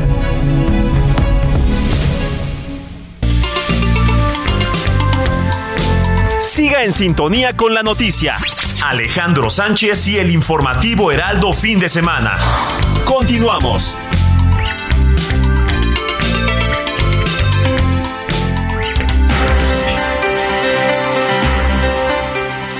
Ya son las 9 de la mañana con 30 minutos, hora del centro del país. Estamos de vuelta en la conversación que tenemos con el diputado Héctor Saúl Telles, diputado federal del Partido Acción Nacional e integrante eh, de la Comisión de Presupuesto y Cuenta Pública de la Cámara de Diputados. Secretario, ¿verdad? Secretario. Secretario, y nos estabas diciendo, diputado, sobre las observaciones que están pendientes por aclarar de cerca de 61 mil millones de pesos sobre el gasto ejercido de este gobierno durante el año 2022. Solamente recordarle a la audiencia que el, en el periodo actual se van revisando los ejercicios de dos años eh, atrás como lo más inmediato porque el de el ejercicio de 2023 se estarán revisando en, el 2021. En 2000, el 25, 2025. sí. y para el próximo año es el del 2022 o 2021. 2021. Así es. Tienes razón. Eh, decías, hemos encontrado casi las mismas observaciones en los programas insignia del presidente López Obrador que se han encontrado año con año desde que gobierna la presidencia de la República, donde tampoco se han solventado esas observaciones, pero no pasa nada. Fíjate Alejandro que revisando esta cuenta pública y para el auditorio que nos escucha, como bien lo mencionaste, es la revisión del gasto que hace el gobierno eh, año con año. En este caso, se está revisando todo lo que gastó el gobierno de López Obrador durante el año 2020 y también los estados y algunos, y obviamente también los municipios. Pero ¿qué es lo más relevante? Aquí la, la cuenta pública del año 2020 nos dice, eh, encontramos ahí eh, algún dato que parece ser, nos dicen 61 mil millones de pesos que están en observaciones, que es un monto pues grande, Alejandro. Pero no nos suman aparentemente 20 mil millones de pesos que no reporta eh, Sedena que no reporta en el tema del gasto del Aeropuerto Internacional Felipe Ángeles. O sea, esta cuenta en realidad podría haber estar elevada hasta 81 mil millones de pesos. Solo que no se reportan estos 20 mil millones de pesos que la propia Sedena eh, en un desajuste no informa sobre este gasto en torno al, al aeropuerto. Ahora, permíteme agregar algo. No estamos hablando, hablando del 100% de los recursos ejercidos que están siendo sometidos a, a revisión porque sería imposible terminar eh, pues con esas auditorías a un año de ejercicio fiscal. Se trata de una observación aleatoria de un pequeño universo del total de los recursos ejercidos. Sí, eh, bien lo menciona, se toman muestras, se toman las principales auditorías. En este caso sí fueron auditados las, las mega obras que ya en el año 2020 iniciaban y, simplemente en este inicio nada más de saque hay 20 mil millones de pesos en el aeropuerto que no tienen ninguna justificación y que aparte no reporta la Sedena y que no se suman a los 61 mil millones de pesos que están reportados en la cuenta pública eh, bajo observaciones de la cuenta 2020. Entonces esta cuenta en realidad debería de ser de 81 mil millones de, pesos, eh, de los cuales tengo que aclarar que corresponden por lo menos 39 mil millones de pesos a eh, anomalías que representaron las entidades federativas, es decir, los 32 estados.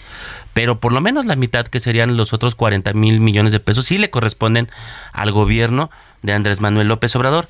Y ahí ya señalamos el primer eh, tema, que es el Aeropuerto Internacional Felipe Ángeles, donde hubo 20 mil millones de pesos que simplemente no se encuentran registrados y que la misma auditoría no sabe cómo cuantificar si hubo daño al erario público o no de una suma muy importante que son 20 mil millones de pesos en la construcción del aeropuerto. Y después nos dice que también el tren Maya tuvo por lo menos 217 millones de pesos bajo observación, es decir, que no se justifican, que hay pagos a proveedores que no están justificados, que hay sobrecostos, eh, infinidad de cosas eh, que nos demuestran 267 millones de pesos perdidos en el tren Maya.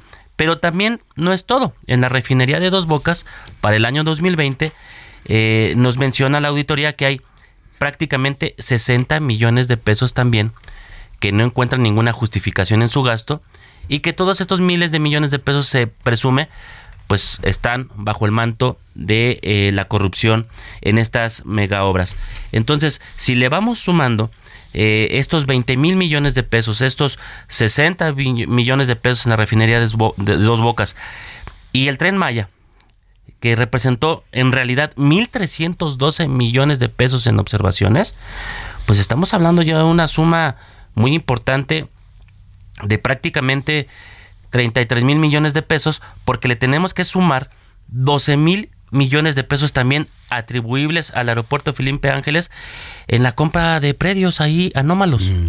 Entonces, eh, aquí salen muchas cosas graves en, en, torno a la construcción de las, de las mega obras. En, en el aeropuerto, los 20 mil millones que ya te decía que no se registran, más 12 mil millones eh, turbios en la compra de predios adyacentes al aeropuerto. De lo que no sabíamos hasta ahora que hace la revisión. Que se hace la, cuenta, exacto. En la refinería de Dos Bocas los 60 millones y 1.312 millones en el Tren Maya, ya con sobrecostos desde el inicio. Entonces, todas estas eh, obras insignia que lleva el presidente, desde el momento que iniciaron, han tenido pues este desaseo administrativo que desde inicio ya, desde el año 2020, representaban ya 33 mil millones de pesos sin solventar, Alejandro. Es algo importante, no estamos hablando de cantidades menores. Con una cantidad de, este monto hubiéramos estado hablando de la reactivación económica, hubiéramos estado hablando del seguro popular que desaparecieron, hubiéramos estado hablando de las estancias infantiles que costaban nada más 4 mil millones. Medicinas. De los medicamentos, de los tratamientos para niños con cáncer. es un dispendio administrativo que sí representa pues graves daños al erario, pero representa este, sobre todo carencias en Nada los servicios. más hablando de los tres proyectos importantes de este gobierno, sin tocar todavía el tema de los programas sociales también insignia y de una de las instituciones que se creó en esta administración que tiene que ver con la distribución de alimentos básicos a las personas más pobres de nuestro país, que tiene que ver con la Segalmex, donde incluso la corrupción es tan, gran, es tan grande y tan grave que el presidente López Obrador ya tuvo que aceptar en la mañanera que sí hay corrupción fuerte y que pues, aquí el tema es contra quién se va a ejercer acción penal porque son 10 mil millones de pesos eh, a bote pronto también lo que se ha descubierto de anomalías. Sí, sí, Alejandro, lo mencionas bien. El año pasado, en la cuenta pública ya del año 2019, Segalmex ya traía 12.500 millones de pesos en observaciones. Desde el primer año de ejercicio de López Obrador, esta entidad encargada de la seguridad alimentaria de los mexicanos, de la distribución de alimentos, de la distribución de, liconza, de leche, eh, todo esto eh, con tantos miles de millones de pesos en observaciones, se suman otros 8.500 millones de pesos para el año 2020. O sea, si le sumamos, estamos hablando más de 21 mil millones de pesos en corrupción en Segalmex, en donde estaba este señor Ignacio Ovalle, amigo del presidente, que ya se encontraron en el caminito. Exalinista. Exalinista, ya encontraron el caminito de cómo saquear a través de Segalmex miles de millones de pesos que hoy no hay ningún responsable ni uno solo. Y, y la, la, verdad es que la corrupción en, en Segalmex es grave y en algo muy sensible que son los alimentos, la seguridad alimentaria de los mexicanos. Y bien lo mencionaste, los programas sociales, te los menciono rápido. Jóvenes construyendo el futuro para el año 2020 ya tenía 28 millones de pesos pendientes de aclarar. Eh, el apoyo, desaparecieron estancias infantiles, viene este apoyo de bienestar a niños y niñas, hijas y, e hijos de madres trabajadoras, ya con un, una observación de 7 millones de pesos eh, que no están solventados, pendientes de aclarar. La pensión de para personas con discapacidad 97 millones de pesos, un monto sin aclarar, pendiente también ahí bajo observación. El programa Sembrando Vida, eh, 901 millones de pesos en corrupción pendientes de aclaración. La pensión de los adultos mayores, 47 millones de pesos. Si sumamos todo esto, Alejandro, solamente en programas sociales, eh, que pues debería de ser una parte que es para apoyo a las personas, este gobierno ha tenido casi 1080 que le escuche bien la, nuestros eh, las personas que nos escuchan 1080 millones de pesos en corrupción en los programas sociales de López Obrador. Sí, y estas cosas deberían llamar más nuestra atención, sobre todo porque se trata de programas muy sensibles en donde se juega con el tema de ayudar a las personas más pobres, de llevarles el alimento, acercarles esas posibilidades a quienes no tienen incluso ni siquiera en algunos casos no regalado, en algunos casos eh, vendido a muy bajo costo y que se esté saqueando el país desde esas áreas debería ser todavía doblemente condenable.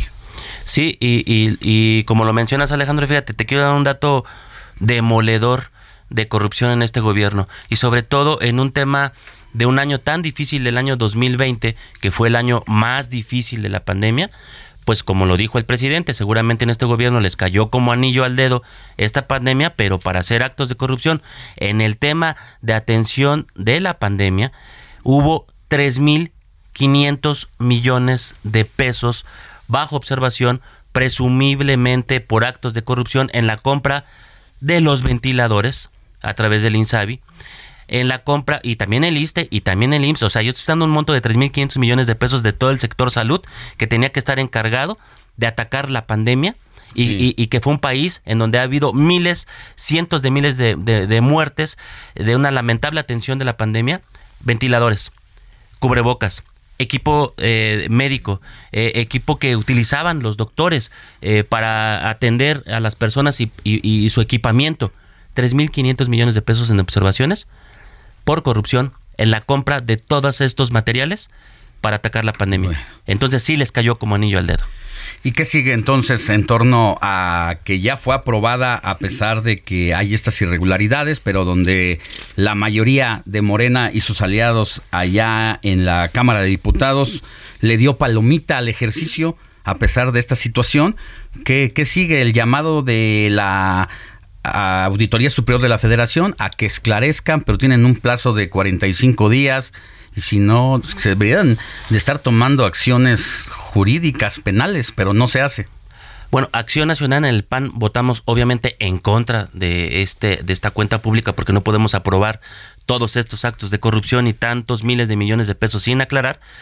Y lo que sigue es que la Auditoría Superior de la Federación tiene que tener eh, la voluntad incluso de levantar las denuncias penales correspondientes, las denuncias de carácter administrativo correspondientes, esperar que haya casos emblemáticos de castigo, porque en este gobierno, a contrario de lo que ha dicho el presidente López Obrador, no ha habido ni un solo acto de corrupción castigado está el tema de Segalmex, está el tema del uso y del lucro de los recursos en el tema de la pandemia, eh, tenemos las obras insignia con sobrecostos y con corrupción y no hay un mm. solo culpable en este gobierno por el tema de corrupción. Bueno, y antes de despedirnos, diputado, nada más que nos cuentes, viene también ya la discusión en torno al paquete presupuestal de el próximo año. Tenemos hasta el 15 de noviembre para llevar este a cabo este análisis y aprobación del, presupuesto de egresos de nuestro país. Eh, se van a aprobar 8.3 billones de pesos para el gasto. Es un monto histórico. Nunca ha habido tanto dinero para un gobierno. Pero Aquí hay deuda. Mucha. A eso iba justo a, a eso. Un gobierno endeudado, un país que nos van a dejar prácticamente le quiero decir a las personas que nos escuchan, inició este gobierno con alrededor de 88 mil millones de pesos de deuda per cápita por cada persona. Es decir, cada mexicano, cuando inició López Obrador, debíamos alrededor de 88 mil pesos. Hoy, al, al cierre del cuarto año de gobierno de López Obrador, cada mexicano debe 132 mil pesos. Nos endeudó con 50 mil pesos extras cuando fue eh, su bandera de campaña de que no más deudas. 3.9 billones de pesos de deuda solamente en el gobierno de López Obrador, es decir, un crecimiento de casi el 40% de la deuda que él recibió. Pues hay que poner mucha atención en esta discusión presupuestal porque además en esta coyuntura y en esta eh, caminata, por llamarlo de esa forma, rumbo a la aprobación del ejercicio presupuestal del próximo año. También viene la reforma al Instituto Nacional Electoral y seguramente Morena y sus aliados van a tratar de hacerle manita de puerco a los gobernadores de diferentes partidos políticos para que me des el voto a favor de reformar el INE a cambio de que te apruebo tu presupuesto. Sí, estamos viendo cosas muy graves en, de ataques a la democracia, pero en Acción Nacional le decimos claros a las personas, somos la resistencia democrática del país, vamos a seguir luchando contra estos excesos y contra el autoritarismo. Bueno, muchas gracias, diputado Héctor Telles, que hayas venido aquí a nuestra casa para darnos esta información y ojalá vengas nuevamente en medio de la discusión eh, presupuestal para que nos des con manzanas y palitos lo que está pasando allá en la Cámara de Diputados. Por supuesto, un presupuesto nuevamente con eh, mucho dinero para las mega obras, para el gasto social y pues vamos a ver un presupuesto muy apretado. Gracias, buen día. Buen día. El informativo fin de semana también está en Twitter. Síguenos en arroba fin de semana HMX.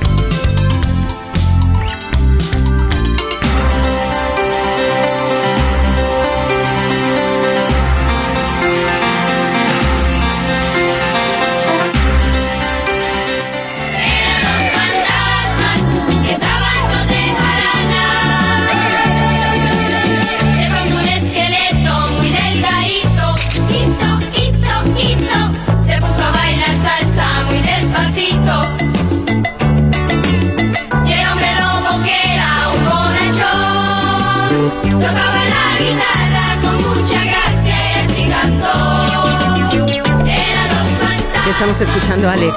Mira, pues es que Robert nos traes un tema sobre el Día de Muertos y los disfraces. Pues ¿Qué está pasando?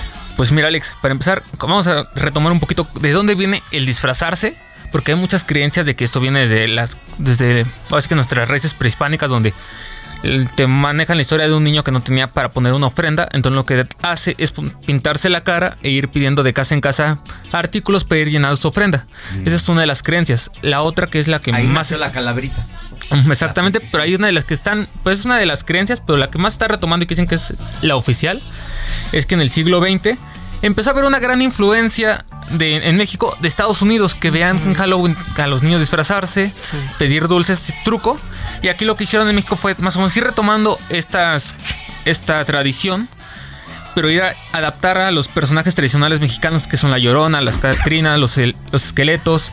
Pero poco a poco hemos visto cómo hasta en los disfraces ya estamos copiándole mucho el estilo de Estados Unidos, tanto en los personajes de superhéroes, de series. Y algo que ha destacado mucho y hace mucho eco estas últimas fechas es que están copiando disfraces de asesinos o de videojuegos que les ocasiona pesadillas a los niños. y es algo que ha sido muy cuestionado últimamente. A ver, yo fui precisamente a una fiesta infantil hace dos semanas. Sí. Y encontré a un niño que llevaba un disfraz azul con dientes afilados y los papás, pues muy orgullosos, decían que el niño había pedido ese disfraz y ahí se enteraron en la fiesta que este personaje pues era un asesino de unos videojuegos y no sabían los papás lo que estaban comprando. ¿Qué tal? Exactamente, Alex. Y justamente este juego ha ocasionado muchos problemas en Estados Unidos por porque ya este, digamos que el juego consiste en que eres un cuidador de una fábrica de juguetes o, de cualquier fábrica y tienes que sobrevivir pasando toda la noche en ese lugar. Pero este muñeco aparece de diferentes lados y te, así que te, asesina. Entonces es el oye, vamos, a, vamos a platicar con la doctora Angélica Galicia, investigadora del Instituto de Investigaciones Antropológicas de la UNAM, para ver si ella nos puede, nos puede platicar, eh, doctora un poco por dónde empezaría a explicarnos este fenómeno de lo que está pasando en la actualidad. Buenos días. Hola a todos. Pues muy buenos días. Gracias por la invitación. Y bueno, vamos a hacer lo posible de platicar. En cuestiones temporales, pues yo pensaría, no podríamos plantear una fecha exacta para decir, en este momento empezaron a, a disfrazarse, ¿no? Sin embargo, eh, estoy de acuerdo con algunas cosas que ustedes comentaron como preámbulo. Esta idea de vestirse, esta idea de, de usar ropas, eh, no máscaras, pero usar ropas, eh, acaso pintarse la cara, pintarse el cuerpo, eh, más bien tiene una connotación de ofrenda, de ofrenda al fenómeno, al espacio que está sucediendo, en este caso el Día de Muertos, ¿no? El, el 2 de noviembre, eh, pero no con la idea de, usurpar personajes si bien todos los espacios eh, religiosos, eh, o muchos de ellos, sobre todo en las comunidades indígenas, se manifiestan por eh, ofrendar a las imágenes de sus santos, por ejemplo, y la ofrenda incluye vestirlos, la, la ofrenda incluye hacer danzas, en donde van usando ropas específicas, del el famoso chantolo, eh, que está en el estado de Hidalgo, entre otras, en el donde el carnaval implica eso, vestirse, eh, y los hombres principalmente quieran disfrazarse de mujeres, ¿no? Para poder participar en el carnaval.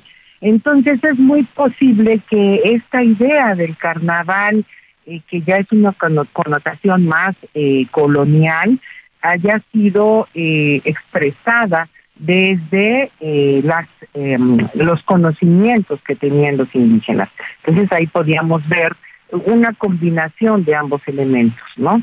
Eh, pero sí, definitivamente eh, esta em, forma de ahora disfrázate para el Día de Muertos, desde mi punto de vista, tiene mucho que ver con estos estímulos que los chicos reciben ¿no? Desde la televisión, como ustedes lo decían, los videojuegos, todo el, el entorno que le, que le lleva, ¿no? Que, que rodea al niño. Es que hacia dónde nos está llevando esta cultura del el consumo de la información, no se diga a través de las plataformas digitales, ante la ignorancia de los padres de familia de no saber qué están haciendo sus hijos ahí en ese nuevo mundo para ellos y no solo eso, sino de los padres se involucran, o sea, no solo llevan al niño disfrazado del asesino más maldado del planeta, sino ellos también se disfrazan con un personaje similar.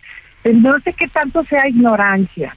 Yo más le llamaría desconocimiento a profundizar en la cultura de mexicana, ¿no? A profundizar para saber eh, en, en qué partes eh, es donde se visten y por qué se viste la gente. La ofrenda más bien, que es lo que va a contener en lugar de haber un desfile de modas de monstruos espantosos, ¿no? Una cosa similar. Los niños definitivamente son producto de eh, el desarrollo psicológico, eh, creativo, cultural que adquieren con las experiencias que les rodean su entorno.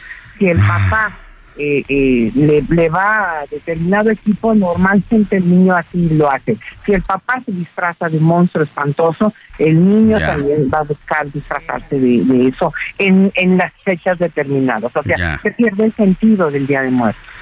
Doctora Angélica Galicia, investigadora del Instituto de Investigaciones Antropológicas de la UNAM, muchas gracias por haber estado con nosotros y la vamos a buscar más seguido para tratar diferentes temas porque lo explica muy bien. Que tenga buen día. Muchas gracias, igual para ustedes, buen domingo. Buen domingo, pues nosotros ya llegamos al final de esta emisión solo por este domingo 30 de octubre. Moni Reyes, Gracias. Gracias, gracias a todos por sus saludos, Lupita, Enrique y también Angie, les encanta. Lupita, el y horario, Lupita, y Enrique dicen que les gusta escucharte mucho, que les gusta tu dulce voz. Abrazos y besos, feliz inicio de mes. Gracias Robert Martínez. Gracias Alex. Al equipo de Ulises Villalpando en los controles, Héctor Vieira y Diego Iván en la producción y los vamos a dejar con los amigos ya de periodismo de emergencia que aquí están y nos van a dar un adelanto de lo que van a tratar en la siguiente hora.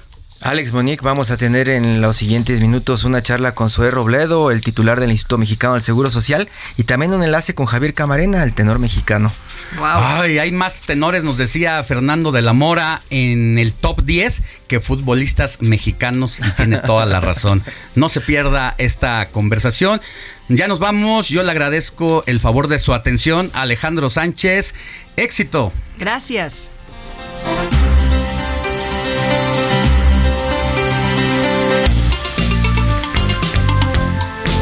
Heraldo Media Group presentó Alejandro Sánchez y el informativo Heraldo fin de semana. La información y el entretenimiento que usted necesita para estar enterado también en su descanso. Por el Heraldo Radio, con la H que sí suena y ahora también se escucha.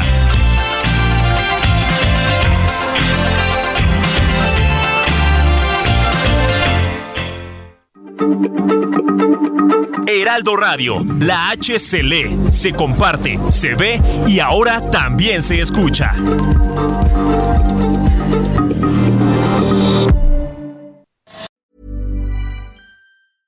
Hey, it's Paige DeSorbo from Giggly Squad. High quality fashion without the price tag. Say hello to Quince.